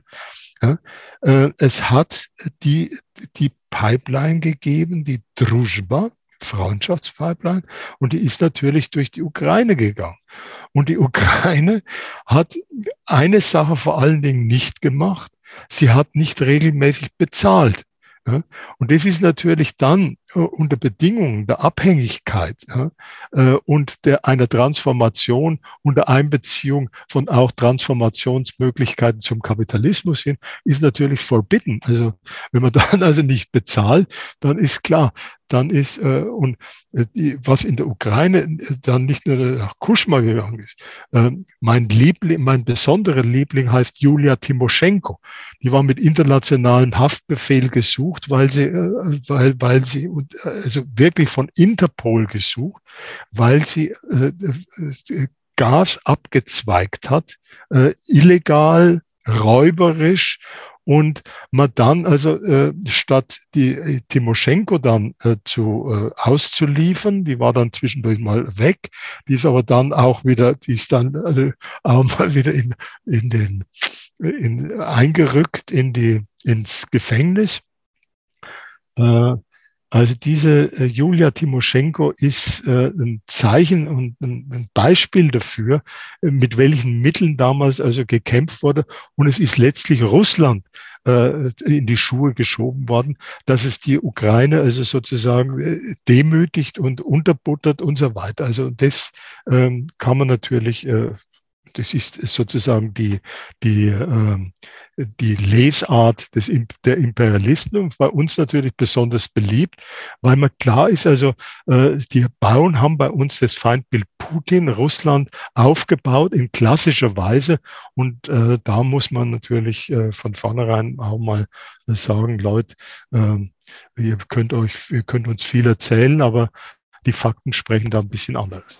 Nur kurz, um ein Missverständnis vielleicht auszuräumen. Also das sehe ich genauso wie du. Die Ukraine hatte nicht gezahlt. Äh, das war der Grund für das alles. Das wurde hier im Westen ganz anders dargestellt. Das will ich gar nicht anzweifeln. Mir ging es mehr so um diese Dynamik zwischen beiden Ländern. Ja. Aber finde ich richtig, dass ja. du es jetzt nochmal ausgeführt hast. Gut, und auch noch, das ist klar, also was die an Durchleitungsgebühren äh, also verlangen, ist, war natürlich auch, das war ja gerade einer der Gründe, dass man also Nord Stream äh, 2 auch äh, gebaut hat, um hier also rauszukommen aus dieser Abhängigkeit von der Ukraine, die natürlich damit äh, letztlich auf dem äh, Hahn gesessen ist, um äh, die Öl- und Gasströme Richtung Westen zu äh, kontrollieren. Die Dynamik des Imperialismus ja, ähm, äh, würde ich, würde ich so sehen, dass äh, wir äh, mit der Konterrevolution 1989 DDR und folgenden Jahren, wo alles äh, sozusagen äh, in, äh, dann untergepflügt wurde, zum Teil mit diesen sogenannten bunten Revolutionen bis Rumänien und, und, und, ähm, dass das natürlich eine, äh, eine äh, ja, die Dynamik des Imperialismus nochmal äh, richtig angeheizt hat und wir dort in eine Phase gekommen sind der territorialen Neuaufteilung der Welt. Und das zunächst mal natürlich ohne, in, äh, ohne dass es zu einem Weltkrieg gekommen ist. Das ist ja die, die Besonderheit, die man auch da nochmal äh, sehen muss, dass wir diese, dass, dass sozusagen durch die, Konterrevolution dem Imperialismus nochmal eine äh, Atempause gegeben haben die sie in bekannter Weise genutzt haben. Ne? Die haben sie vor allen Dingen genutzt, um sozusagen die Ausplünderung der Welt nochmal bis äh, nochmal äh, direkt äh, in, in, in, in neue Höhen zu führen. Ja, nichts äh, es ist ja nichts äh, Emanzipatorisches dadurch rausgekommen, sondern die haben ja dann gleich nach 1992 haben sie ja dann gleich nochmal also den, äh, die, die, den, den großen Golfkrieg angezettelt, ja, als die Koalition der Willigen, äh, die dann also gekommen sind. Wir haben 1992 den ersten Jugoslawien, die, die, das, das große äh, Zündeln in Jugoslawien. Und wir, haben's, wir haben bis dahin natürlich die, den Vormacht, die, die, das, das Vormachtstreben des deutschen Imperialismus bis hin zu 2010. Ja. Ähm, am, am 9. Mai 2010, das ist ein Datum, das man sich merken muss, wo, äh, in, wo, die, wo die Bundesrepublik sozusagen Griechenland vor dem Bankrott gerettet haben soll. Ja? Was dort passiert ist am 9. Mai 2010, also 75 Jahre nach dem Zweiten Weltkrieg, ist, dass der deutsche Imperialismus die französischen Banken mit ihrem Engagement in Griechenland den Arsch gerettet hat. Ja, die wären nämlich pleite gegangen, wenn äh, sozusagen hier nicht äh, in diesem in dieser EU äh, die der, der deutsche, die deutschen Banken äh, und der deutsche Staat die französischen Banken gerettet hat. Und das war sozusagen der vorläufige Höhepunkt des deutschen Imperialismus in Europa. Ja, in seinem Vormachtstreben und so wie wir es ja auch bezeichnen in der kommunistischen Arbeiterzeit äh, häufiger beim dritten Anlauf zur Weltmacht. Das ist ja das, was uns jetzt gerade bei Klingbeil wieder äh, vorgesungen wird, dass wir endlich Deutschland als Führungsmacht präsentieren sollen. Das sehe ich also sozusagen als die Dynamik äh, im Imperialismus, die wir äh, auf der einen Seite haben mit einer ähm, Tendenz, des abnehmenden US-Imperialismus in, der in der Stärke und mit dem zunehmenden, äh, äh, mit der zunehmenden Stärke, äh, die wir in Europa äh, äh, gehabt haben, die jetzt scheinbar, meines Erachtens scheinbar, äh, an eine Grenze gestoßen, äh, gestoßen ist. Ja, weil klar ist, das, was äh, in der Ukraine passiert äh, und angezettelt wurde und was sozusagen schon durch die Sanktionen vorher, durch die Verbot sozusagen Nord Stream 2, hat es ja erstmal den Anschein, als ob da der deutsche Imperialismus völlig eingeknickt ist. Und äh, von daher äh, würde ich sagen, das ist vielleicht nochmal ein eigenes Thema, äh, zu dem wir kommen sollten. Ich sehe diese Dynamik des Imperialismus vor allen Dingen darin, äh, dass sich trotz der Möglichkeiten, die sich mit der, äh, mit der Öffnung der, des, der, der Sowjetunion, also mit der Konterrevolution in der Sowjetunion ergeben haben, daraus nichts hat machen können, in dem Sinn irgendwas Emanzipatorisches, sondern äh, den Planeten geplündert hat, die Menschen ausgeplündert hat, den Kriege weitergeführt hat und äh, sich also äh, äh, und, und in diesem Sinn sich wirklich als äh, und das muss man ja auch immer mal wieder sagen, bei all der Stärke und dem Gedöns, äh, als sterbender Kapitalismus letztlich auch wieder präsentiert.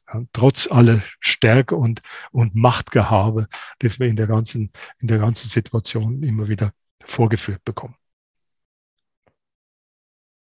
Vielleicht direkt daran anknüpfend, ähm, also die ähm, Weltordnung, die Vormachtstellung der USA befindet sich in, einem, ten, in einer tendenziellen Krise, in einem ähm, äh, tendenziellen Niedergang.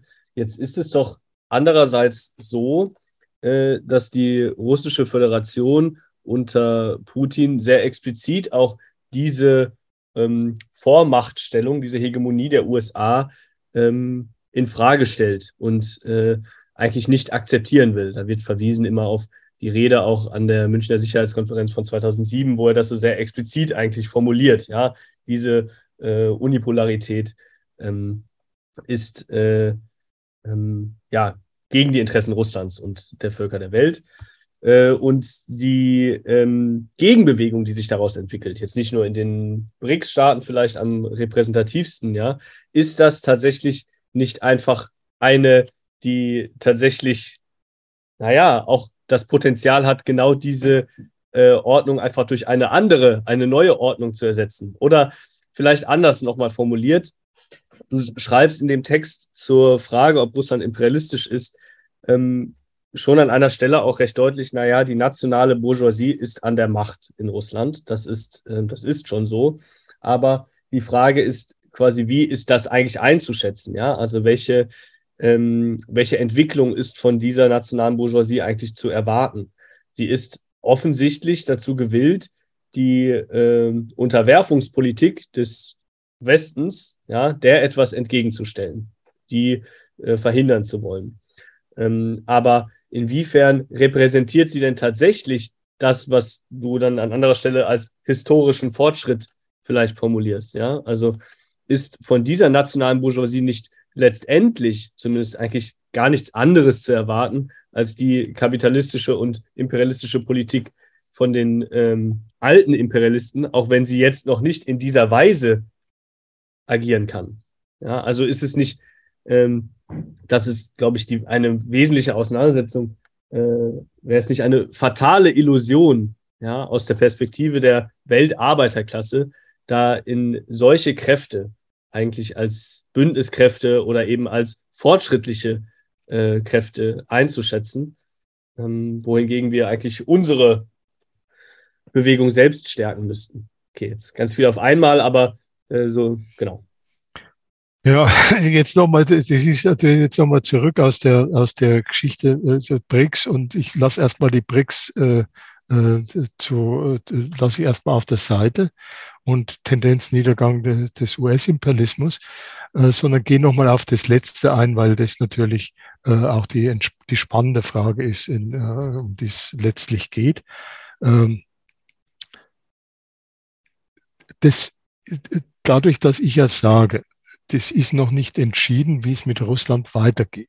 Ja?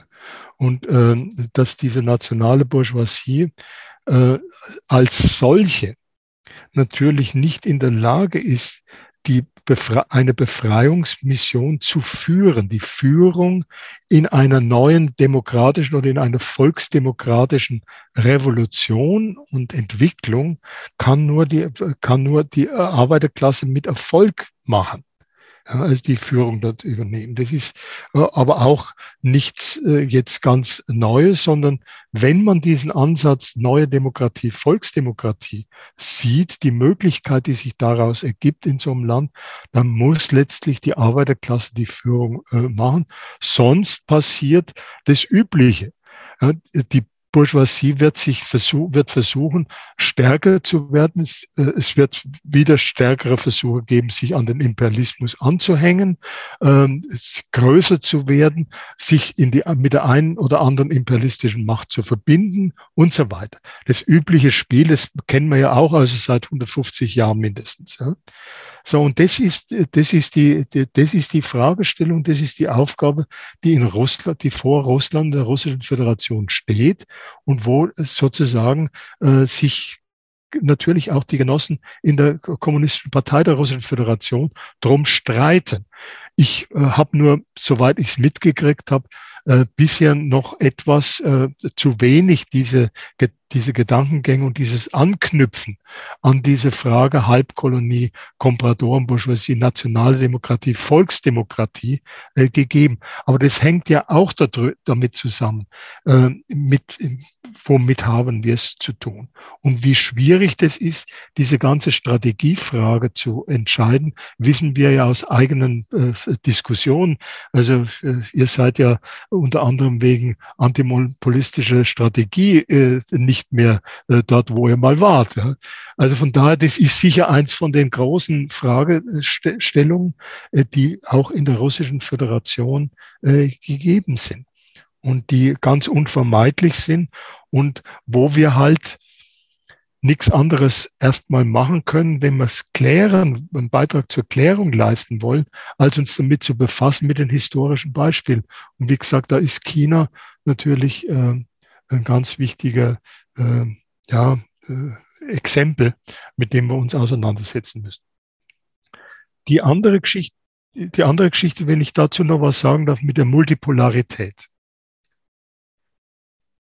Äh, ich denke, man muss sich da in die Lage der, der sozialistischen Länder äh, versetzen und auch in die Lage von Halbkolonien, die natürlich sagen, je multipolarer diese Welt ist, je mehr verschiedene Zentren es gibt, desto besser ist die Situation für uns. Dann können wir uns ja bestens, dann können wir uns ja im besten Fall auswählen, wen wir uns sozusagen als äh, Schutzherr oder als Protektor äh, dann äh, zu welchem Preis anlachen. Das ist ja das klassische Spiel, das Halbkolonien äh, auch gespielt haben, wo die nationale Bourgeoisie an der Macht war. Die haben äh, die Imperialisten versucht, gegeneinander auszuspielen. Das ist auch eine klare, äh, klare Kiste. Also von daher, und für die sozialistischen Länder ich weiß nicht, wen ihr überhaupt noch als sozialistisches Land anerkennt, also Vietnam und Kuba und so weiter. Also ihr müsstet ja Vietnam auch also verdammen mit Dong Moi und so weiter. Die haben ja auch einige Schritte zurück. Aber aus Sicht der sozialistischen Länder ist natürlich auch klar, Multipolarität ist äh, gut. Ja, äh, wenn, wenn man nur den US-Imperialismus gegenübersteht und die anderen äh, äh, imperialistischen Großmächte im Verein damit, unisono, dann können die uns natürlich viel leichter diskutieren, äh, diktieren, als wenn wir gegeneinander ausspielen können. Das Gegenargument zur Multipolarität ist ja vor allem immer, es ist eine Illusion, dass das ein Zustand von Dauer sein könnte, sondern viel eher ein Zustand, der vor allem auch auf eine Entscheidung militärisch der Vormachtstellung. Das ist dann natürlich die nächste. Aber ich wollte noch einen Gedanken äh, äh, dazu sagen. Und zwar ist es, äh, wie stellen wir uns eigentlich zur Multipolarität? Also ich denke, dass wir alles tun müssen, dass wir beim deutschen Imperialismus diese Multipolarität, die er versucht zu betreiben durch Vormacht und Hegemonie in der EU, dass wir dem das natürlich bekämpfen müssen. Ja? Dass wir also äh, klar sehen müssen, dass die EU sozusagen ein imperialistisches Projekt ist äh, und äh, dazu dient, äh, die äh, Völker Europas unter den Stiefeln von Deutschland und Französischen im, im Augenblick noch im Bündnis mit dem französischen Imperialismus zu bringen. Äh, und von daher ist klar, wenn Vietnam oder China sagt, es ist toll, wenn es die EU gibt und wenn die stärker wird und dem US-Imperialismus auch also äh, Paroli bietet, dann ist es für, für, die, für die Vietnamesen oder für, die, für, für China äh, äh, gut, aber es ist nicht, es ist ein Projekt, das wir natürlich verhindern müssen, äh, um, äh, weil äh, Stärkung der EU ist im Augenblick Stärkung des deutschen Imperialismus. So, das zu, das zu dem, das zu der, zu der Geschichte Multipolarität, Unipolarität. Wie sie, ich war mit den BRICS immer sehr skeptisch, weil es natürlich eine sehr heterogene Truppe ist, die sich da zusammentut.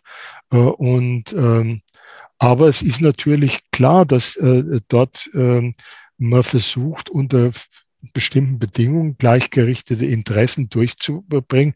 Wir hatten ja sowas auch, das ist ja auch nicht ganz neu, äh, zu Zeiten der Sowjetunion, das waren die Bandungsstaaten, die Bandungkonferenzstaaten, die nicht paktgebundenen Staaten, die sich dort zusammengetan haben und die natürlich dort, also äh, vielleicht erinnert man sich noch an die Namen Tito, Nehru äh, Chu Enlai, äh, die ja dort auch also äh, äh mitgewirkt haben, dass diese äh, Bewegung der äh, dritte Weltländer. Ich benutze den, den, Ausdruck nicht so gern, aber äh, diese Bewegung dort ins Leben gerufen haben und mit einer gewissen äh, und da eine gewi gewissen äh, Achtungserfolg natürlich auch äh, äh, letztlich erzielt hatte.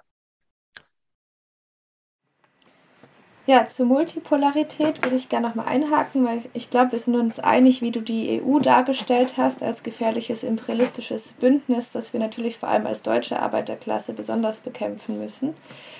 Ich würde aber ähm, Max einhaken noch ein bisschen ergänzen, und zwar nicht nur, dass es äh, bei der Multipolarität sich äh, die Gefahr von künftigen Kriegen bietet, sondern ich würde auch sagen, da schon in den letzten zehn Jahren, dadurch, dass mehr äh, Akteure, mehr kapitalistische Akteure international dazu in der Lage sind zu intervenieren, schon die Konfliktgefahr stark gestiegen ist. Ähm, also auch aus dem aktuellen Zustand schon äh, die multipolare Weltordnung nicht als die sicherere oder die, die wir anstreben sollten, ähm, würde ich die so sehen. Vielleicht kannst du das noch mal kurz eine Einschätzung sagen. Was ich aber besonders spannend finde, ist, wenn wir nochmal auf die Frage gehen, was bedeutet das Ganze für die kommunistischen Parteien und die Arbeiterklassen in den Ländern? Wenn wir mal bei Russland bleiben und uns vielleicht die KPRF anschauen, hatte ich ihre Position bisher zum Beispiel so verstanden, dass sie sagen, äh, der Kampf für den Sozialismus und der Kampf für die Unabhängigkeit von Russland stimmt überein. Das ist also die Orientierung. Und auf der taktischen Ebene schlägt sie ja dann verschiedene Reformen vor, die auch die, äh, die russische Produktionsweise stärken sollen. Und jetzt wäre meine Frage, welche Schlussfolgerung ergibt sich aus diesem Status einer Halbkolonie für die Arbeiterklasse und die KP in diesen Ländern? Wie unterscheidet sich dann die Taktik und die Strategie äh, davon in Ländern, die keine Halbkolonie sind, aus deiner Sicht? Erstmal nochmal zur Halbkolonie. Es ist meines Erachtens deutlich, ähm, dass die, der Kampf um nationale Unabhängigkeit äh, ein, äh, ein Bestandteil ist, mindest, mindestens seit dem Ersten Weltkrieg und seit der Oktoberrevolution. Ein Bestandteil ist, der zusammengehört mit dem Kampf um Sozialismus. Du wirst kein, äh, es wird, äh, du wirst nicht, äh, wenn du den Kampf um Unabhängigkeit führst, äh, äh, und nicht gewinnst, wirst du nicht zum Sozialismus kommen. Das ist die, das ist letztlich also die Erkenntnis, glaube ich, aus dem ganzen, äh, aus der ganzen Entwicklung, die wir seit 1917, aber eigentlich auch schon ab seit 1914 haben, weil klar ist, wenn oder wo klar wird, wie eng also die nationale und die soziale Frage, wie das zusammenhängt. Ja? Dass du eigentlich die, den sozialen Fortschritt nur äh, äh, erreichen wirst, wenn du den demokratischen und den nationalen Fortschritt. Äh, Lenin sagt mal, die äh, nationale Frage ist Teil der Frage der Demokratie. Ja? Da geht es ja auch um die Frage der Gleichheit. Und der Lenin, ich sagte ja immer, äh, Genossen, ihr müsst an die Demokratie, ihr müsst an die Gleichheit äh, denken, wenn ihr zum Sozialismus äh, kommen wollt. Das ist ja sozusagen der Ansatz, den Lenin, den revolutionär-demokratischen Ansatz, den Lenin ja immer äh, auch äh, äh schon 1905 äh, in äh, die zwei Taktiken äh, der Sozial, äh, der, in den zwei Taktiken äh, hier schon gebracht hat. Und wo es letztlich eigentlich darum geht, dass man sagt, wenn wir den Kampf um Demokratie nicht führen, um Unabhängigkeit nicht führen, um Gleichheit der Nationen nicht führen, dann kommen wir nicht zum Sozialismus. Und das ist, glaube ich, die, äh, die grundlegende Geschichte, die man nochmal sehen muss. Und daraus ergibt sich natürlich auch für Bündniskonstellationen immer wieder die neue Aufgabe ja, in letztlich in den Ländern, die diesen halbkolonialen Status haben. Und äh, ja, das wollte ich eigentlich dazu nochmal sagen. Jetzt habe ich aber die Anknüpfung an die, deinen zweiten Teil nicht. Genau, das wäre am konkreten Beispiel Russland. Das würde mich interessieren, was du sagen würdest, worauf da die KP orientieren sollte für sich und für die Arbeiterklasse. Also aus meiner, ich, ich, ich will mich ja hier nicht als äh, irgendwie der, der, das Handorakel der Weltweisheit also äh, äh, profilieren. Und auch der, die, die russische, die, die kommunistische Partei der Russischen Föderation, der kann man nur äh, Glück wünschen und äh, ich, also da Beratungstätigkeiten äh, sind mir da, äh, möchte ich mich äh, in aller Freundschaft äh, da eher verabschieden. Ich kann nur, äh, was ich nur dazu sagen kann, ist, wenn man äh, meiner Analyse folgt und diesen, diese Situation der Halbkolonie anerkennt, mit den Möglichkeiten, die, es, die sich daraus er, ergeben, dann ist klar, dann würde man auf etwas sich verständigen müssen in Russland, dass man etwas anstrebt wie eine volksdemokratische Revolution, eine neue Demokratie, um sozusagen diese Unabhängigkeit Russlands so zu verteidigen, dass daraus der Weg für den Sozialismus geöffnet wird. Das ergibt sich aus dieser, aus, aus, aus dieser Art von Analyse, wie ich sie ähm, äh, vorschlage. Alles natürlich immer unter dem Vorbehalt, dass, diese Trans dass wir diese Transformation äh, vom Sozialismus zum Wohin, auch Fragezeichen, äh, noch nicht äh, wirklich verstanden haben. Meines Erachtens, da ist zu wenig, äh, da gibt's ein paar gute Sachen. Sami Amin zum Beispiel ist da auch äh, eine äh, Adresse, die man sich vielleicht mal anschauen kann. Und äh, da muss man natürlich auch immer bescheiden bleiben, dass man da nicht meint, also man ist jetzt, äh, man hat es jetzt schon. Ähm, und für euch, denke ich, ist äh, für mich, äh, war für mich wichtig, dass ihr da nochmal dieses Transformationscharakter einfach auch euch nochmal näher anschaut, dass das kein, dass das oft lange Zeiträume sind in denen sich von, die sich von einer Gesellschaftsformation, auch wenn es zurückgeht, äh, auch wieder äh, sich ähm, Zeitfaktoren einkalkulieren muss, die nicht von heute auf morgen äh, sagen, jetzt ist es kapitalistisch, jetzt ist es imperialistisch, jetzt ist also sozusagen die neue, äh, der, der neue Zustand, jetzt ist die, der Umschlag von, wie wir es als Marxisten sagen, von Quantität in Qualität schon erreicht. Ja, also da sollten wir auch also nochmal äh, ein bisschen einen Schritt zurück machen. Und das, was alle äh, eigentlich äh, Imperialisten selbst anerkennen müssen, dass Russland äh, diese Transformation nicht nach ihren Gusto äh, vollzogen hat. Das auch mal anerkennen dass da also ein Potenzial äh, in Russland Gott sei Dank vorhanden war, das diesen Widerstand auch gemacht hat. Und das ist halt mit Putin auch verbunden mit dem Namen Putin. Und deswegen hat er so, eine, so ein Ansehen in Russland, äh, das wir vielleicht gar nicht kapieren. Ja.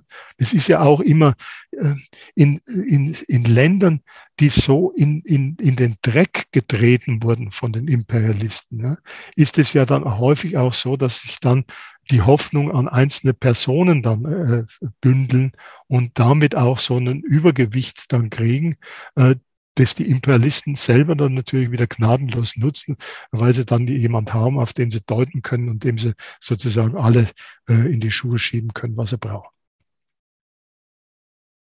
Ja, äh, ich kann dem ähm, sehr beipflichten, dass wir da auf jeden Fall noch einiges äh, vor uns liegen haben, was wir noch viel besser verstehen müssen. Und ich äh, finde auf jeden Fall die Anregung, also dass du da allerlei ähm, Anregungen für uns äh, parat hast, ähm, für mich war zum Beispiel auch der Gedanke einfach nochmal sehr hilfreich zu verstehen, naja, was das denn bedeutet wirklich, wenn äh, ähm, Kombinate und volkseigene Betriebe eigentlich privatisiert werden, dass, das, äh, dass sie natürlich eine ganz andere Art der weltweiten Vernetzung und Produktionsketten und so weiter hm. haben, eben in der Regel nämlich äh, gar nicht, ja. so wie das nämlich die ähm, äh, Monopole aus den imperialistischen Kernländern äh, vorweisen können. Genau. Und das heißt auch gar nicht in der Art, ähm, naja, ihre ökonomische Macht äh, wirksam werden könnte oder so, ja. Ähm, aber auch die Frage äh, der Unterscheidung der ähm, ähm äh, nationalen und der Kompradorenbourgeoisie ist sicherlich ähm, was, was wir uns ähm, weiter anschauen müssen. Hm, ich würde vielleicht nochmal auch zum, zum Abschluss, um das auch nochmal klar zu machen, im Prinzip hast du es auch schon gestriffen, ja, aber ähm, es war, ich fand es interessant zu lesen, einen Beitrag äh, in der äh, Katz der, mit dem Titel Der Klarheit einen Bärendienst erwiesen, BRD Vasallenstaat, ja, wo du dich äh, mit einer Position eigentlich, eine Position kritisierst, die eben äh, am Ende dazu kommt, die Bundesrepublik eigentlich als den US-amerikanischen äh, äh, Imperialismus unterworfene ähm, Kapitalismus analysiert, ja, die kritisierst du da, diese Position, und die Position äh, leitet daraus eben ab, eigentlich auch ein Bündnis mit mindestens Teilen der äh, Bourgeoisie Deutschlands einzugehen oder nicht. Dem widersprichst du da sehr stark. Das heißt, mhm. ähm, ich verstehe das auch in dem Sinne, wie du das am Anfang gesagt hast, naja, man kann in Deutschland eben nicht von einer Komprador- und einer nationalen Bourgeoisie sprechen, wenn dann von verschiedenen Monopolbourgeoisien, also mhm. Fraktionen mhm. innerhalb der Monopolbourgeoisien.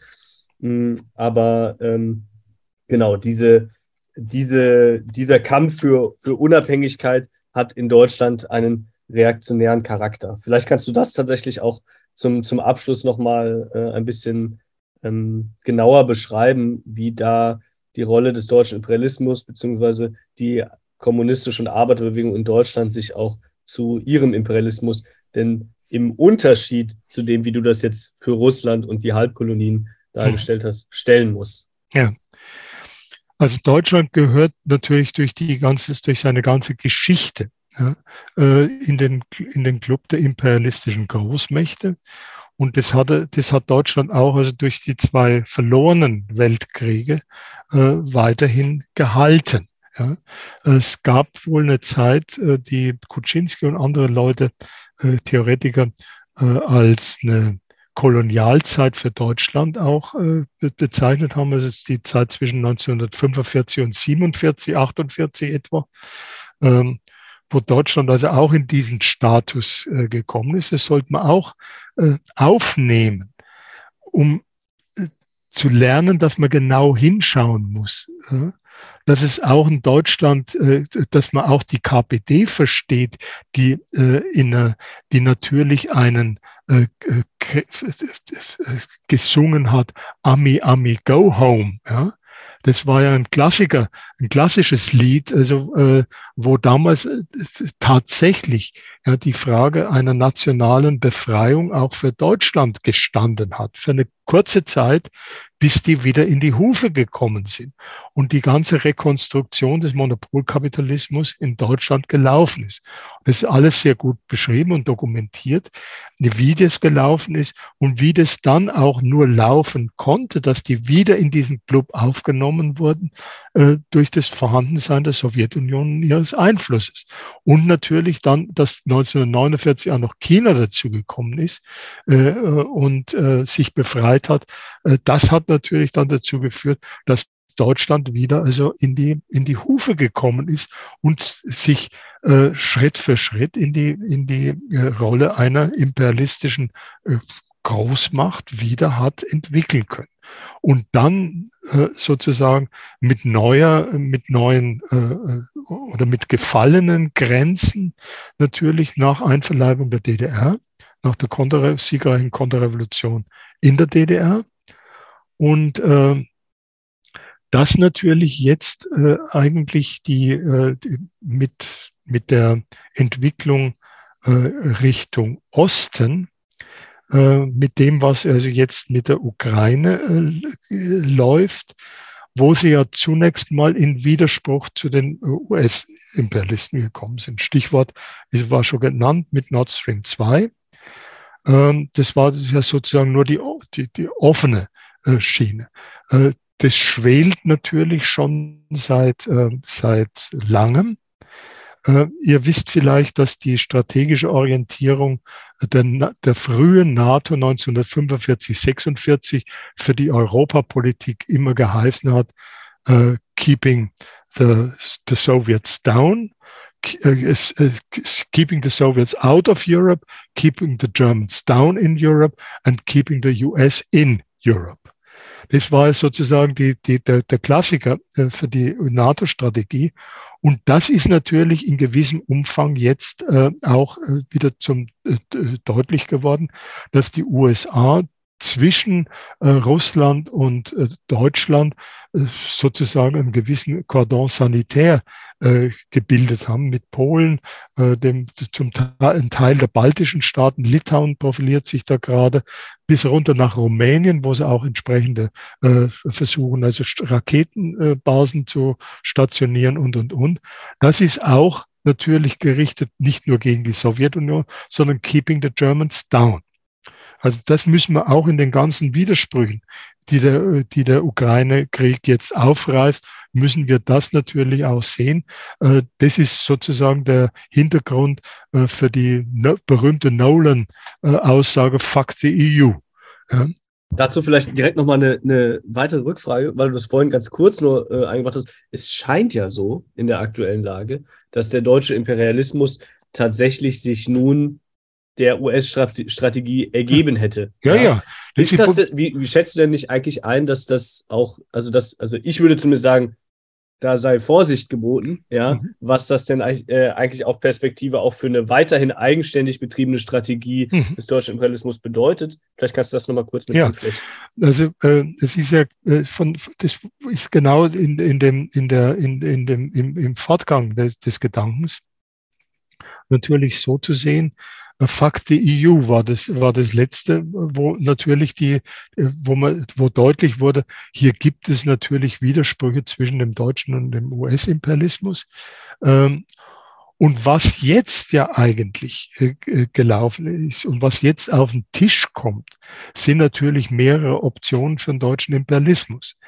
Die haben jetzt, die sind ja jetzt gerufen worden äh, sozusagen überall, wir sollen uns mehr Truppen im Osten, wir sollen mehr Waffen, wir sollen mit, wir sollen endlich aufrüsten.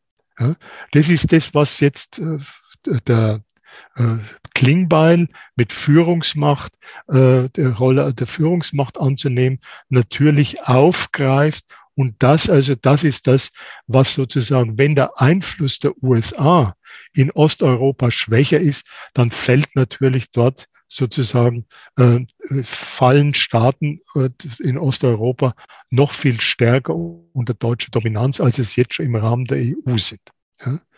Äh, denkt auch noch dran, dass da also, man muss dann immer noch mal genauer anschauen, welche EU-Staaten im Osten sind bereits Euro-Staaten und sind damit noch mal also leicht erpressbar oder wie Polen, die ja immer noch den Swati haben und oder Ungarn, die den äh, Forint haben und und und, ja, die zwar vielfach schon abhängig sind, aber doch noch gewisse äh, Hebel haben. Also das ist sozusagen die nächste Welle des deutschen Ostlandritts, die jetzt eingeläutet wird. Ja? Das, darüber müssen wir uns im Klaren sein.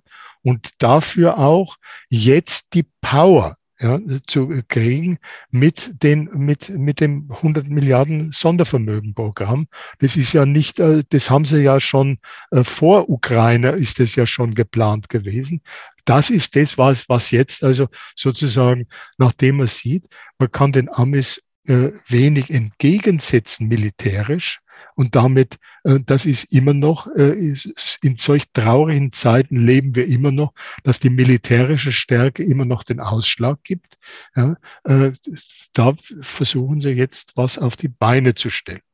Und das ist die ganze Frage, die jetzt über diese digitale Souveränität, militärische Souveränität und, äh, und so weiter, Rohstoffsouveränität, äh, dass wir jetzt dann natürlich auch äh, äh, zunehmend Griff auf eigene Rohstoffquellen haben so, sollten und, und, und. Da kommen jetzt die Ansprüche alle hoch. Ja?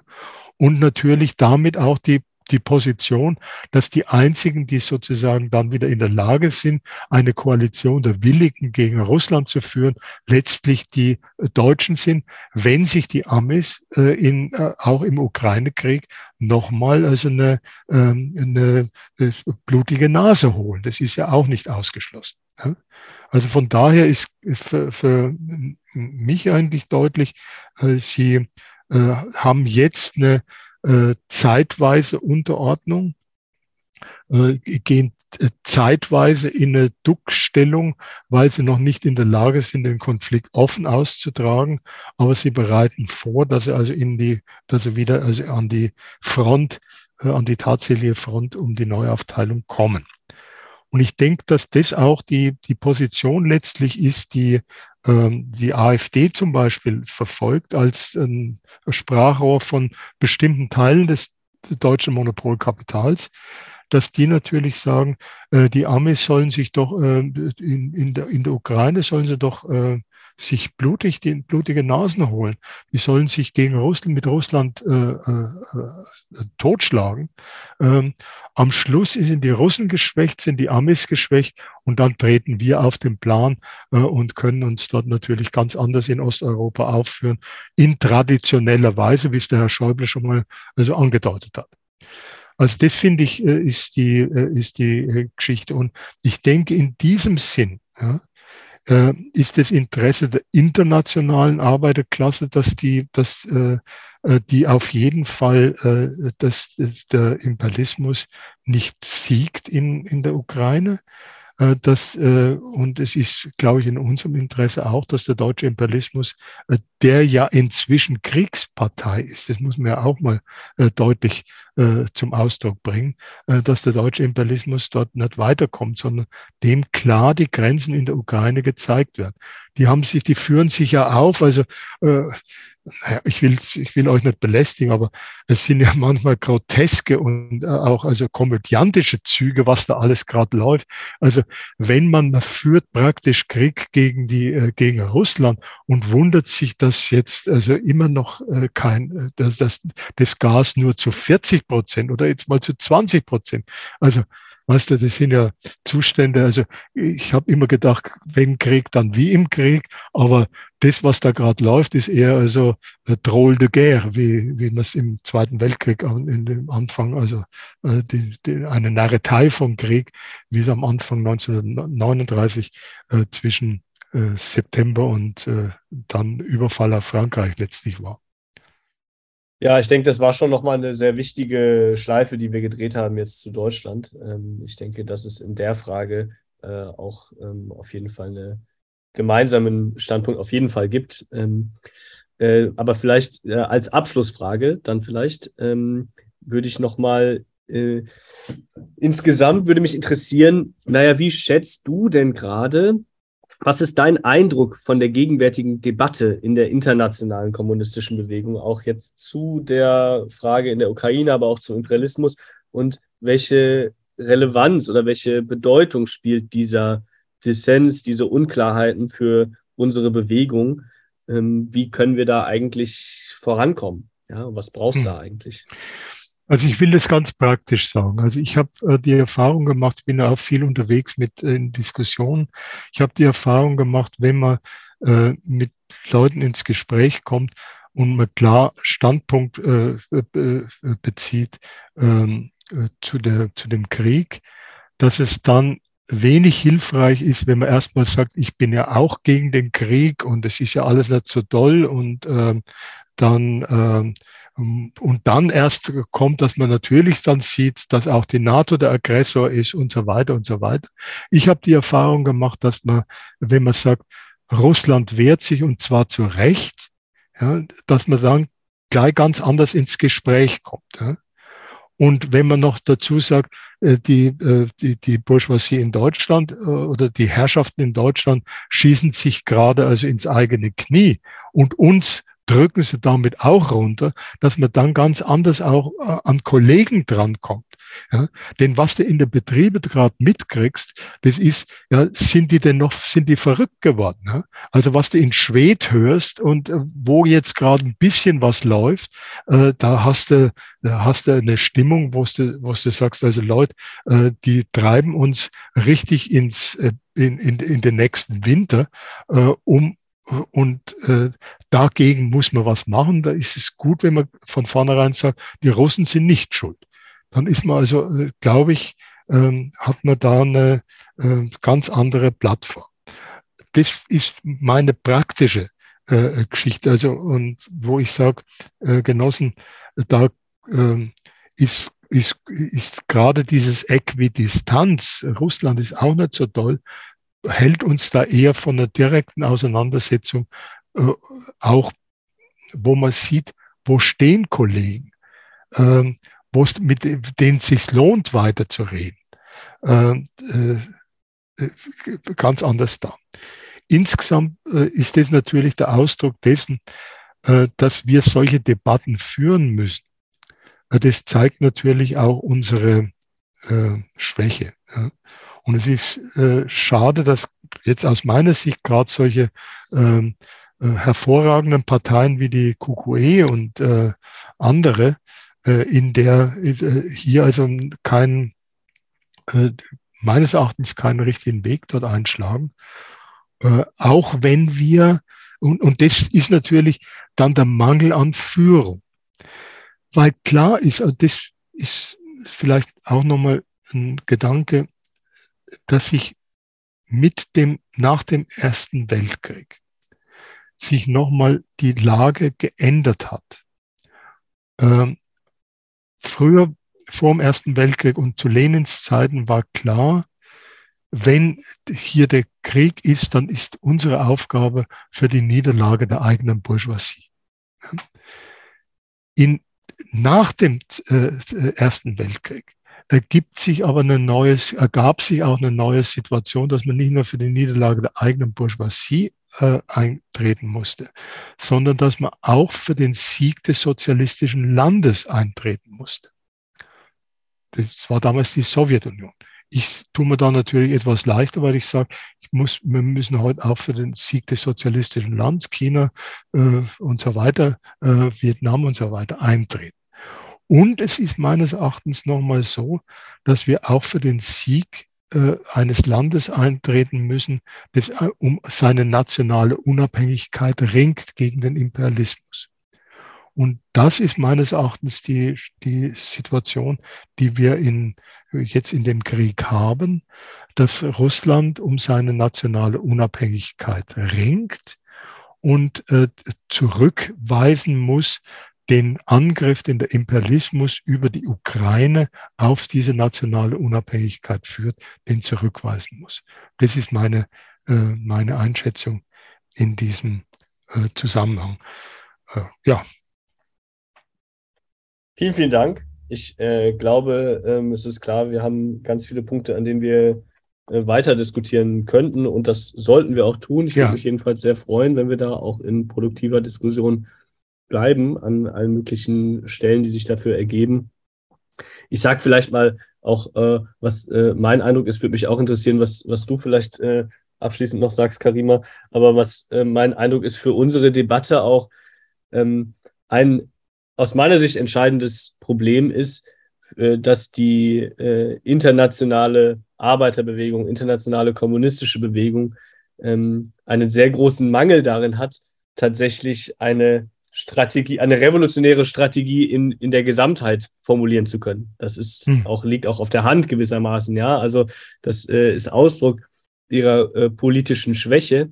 Ähm, aber dass quasi ähm, dadurch, dass eben eine solche äh, Gesamtstrategie, die zum Sozialismus weist, äh, nicht ähm, begründet und äh, umfassend formuliert werden kann, tatsächlich an allen, allen Stellschrauben, die sich auf dem Weg der Kämpfe ergeben, immer wieder äh, Illusionen und auch falsche Abbiegungen äh, ergeben, die, äh, naja, zumindest würde ich sagen, für unsere Debatte sehr relevant sind. Ja, also dass äh, wir tatsächlich dass das real ist, ja, dass es tatsächlich Illusionen gibt in die, äh, in einen Klassenkompromiss, dass es Illusionen gibt in äh, ähm, auch ähm, die Be oder dass eben eine Begrenztheit einer nationalen Entwicklung äh, unter den Produktionsbedingungen des Kapitalismus vielleicht nicht gesehen werden und so weiter. Also diese Illusionen äh, durchaus da sind und Abwege äh, schaffen, die wir, denen wir begegnen könnten und müssten, indem wir tatsächlich das Gesamte mal formulieren, ja, und den, den, die, äh, nicht nur das strategische Ziel, sondern den Weg wirklich skizzieren können. Und dafür, das, da würde ich dir auf jeden Fall zustimmen, Richard, dass äh, es ähm, notwendig ist, sehr genau dafür zu arbeiten und äh, wirklich äh, die historischen Besonderheiten und Unterschiede zu sehen und äh, einzuordnen. Das ist, denke ich, auf jeden Fall eine Voraussetzung dafür. Ja, also ja, äh, ich würde da zumindest teilweise mitgehen. Also ich denke, was auf jeden Fall fehlt, ist eine Plattform international, wo sich kommunistische Parteien verbindlich miteinander verständigen und auf eine Strategie festlegen, beziehungsweise ein strategisches Ziel, das dann in Strategien in den einzelnen Ländern umgesetzt wird.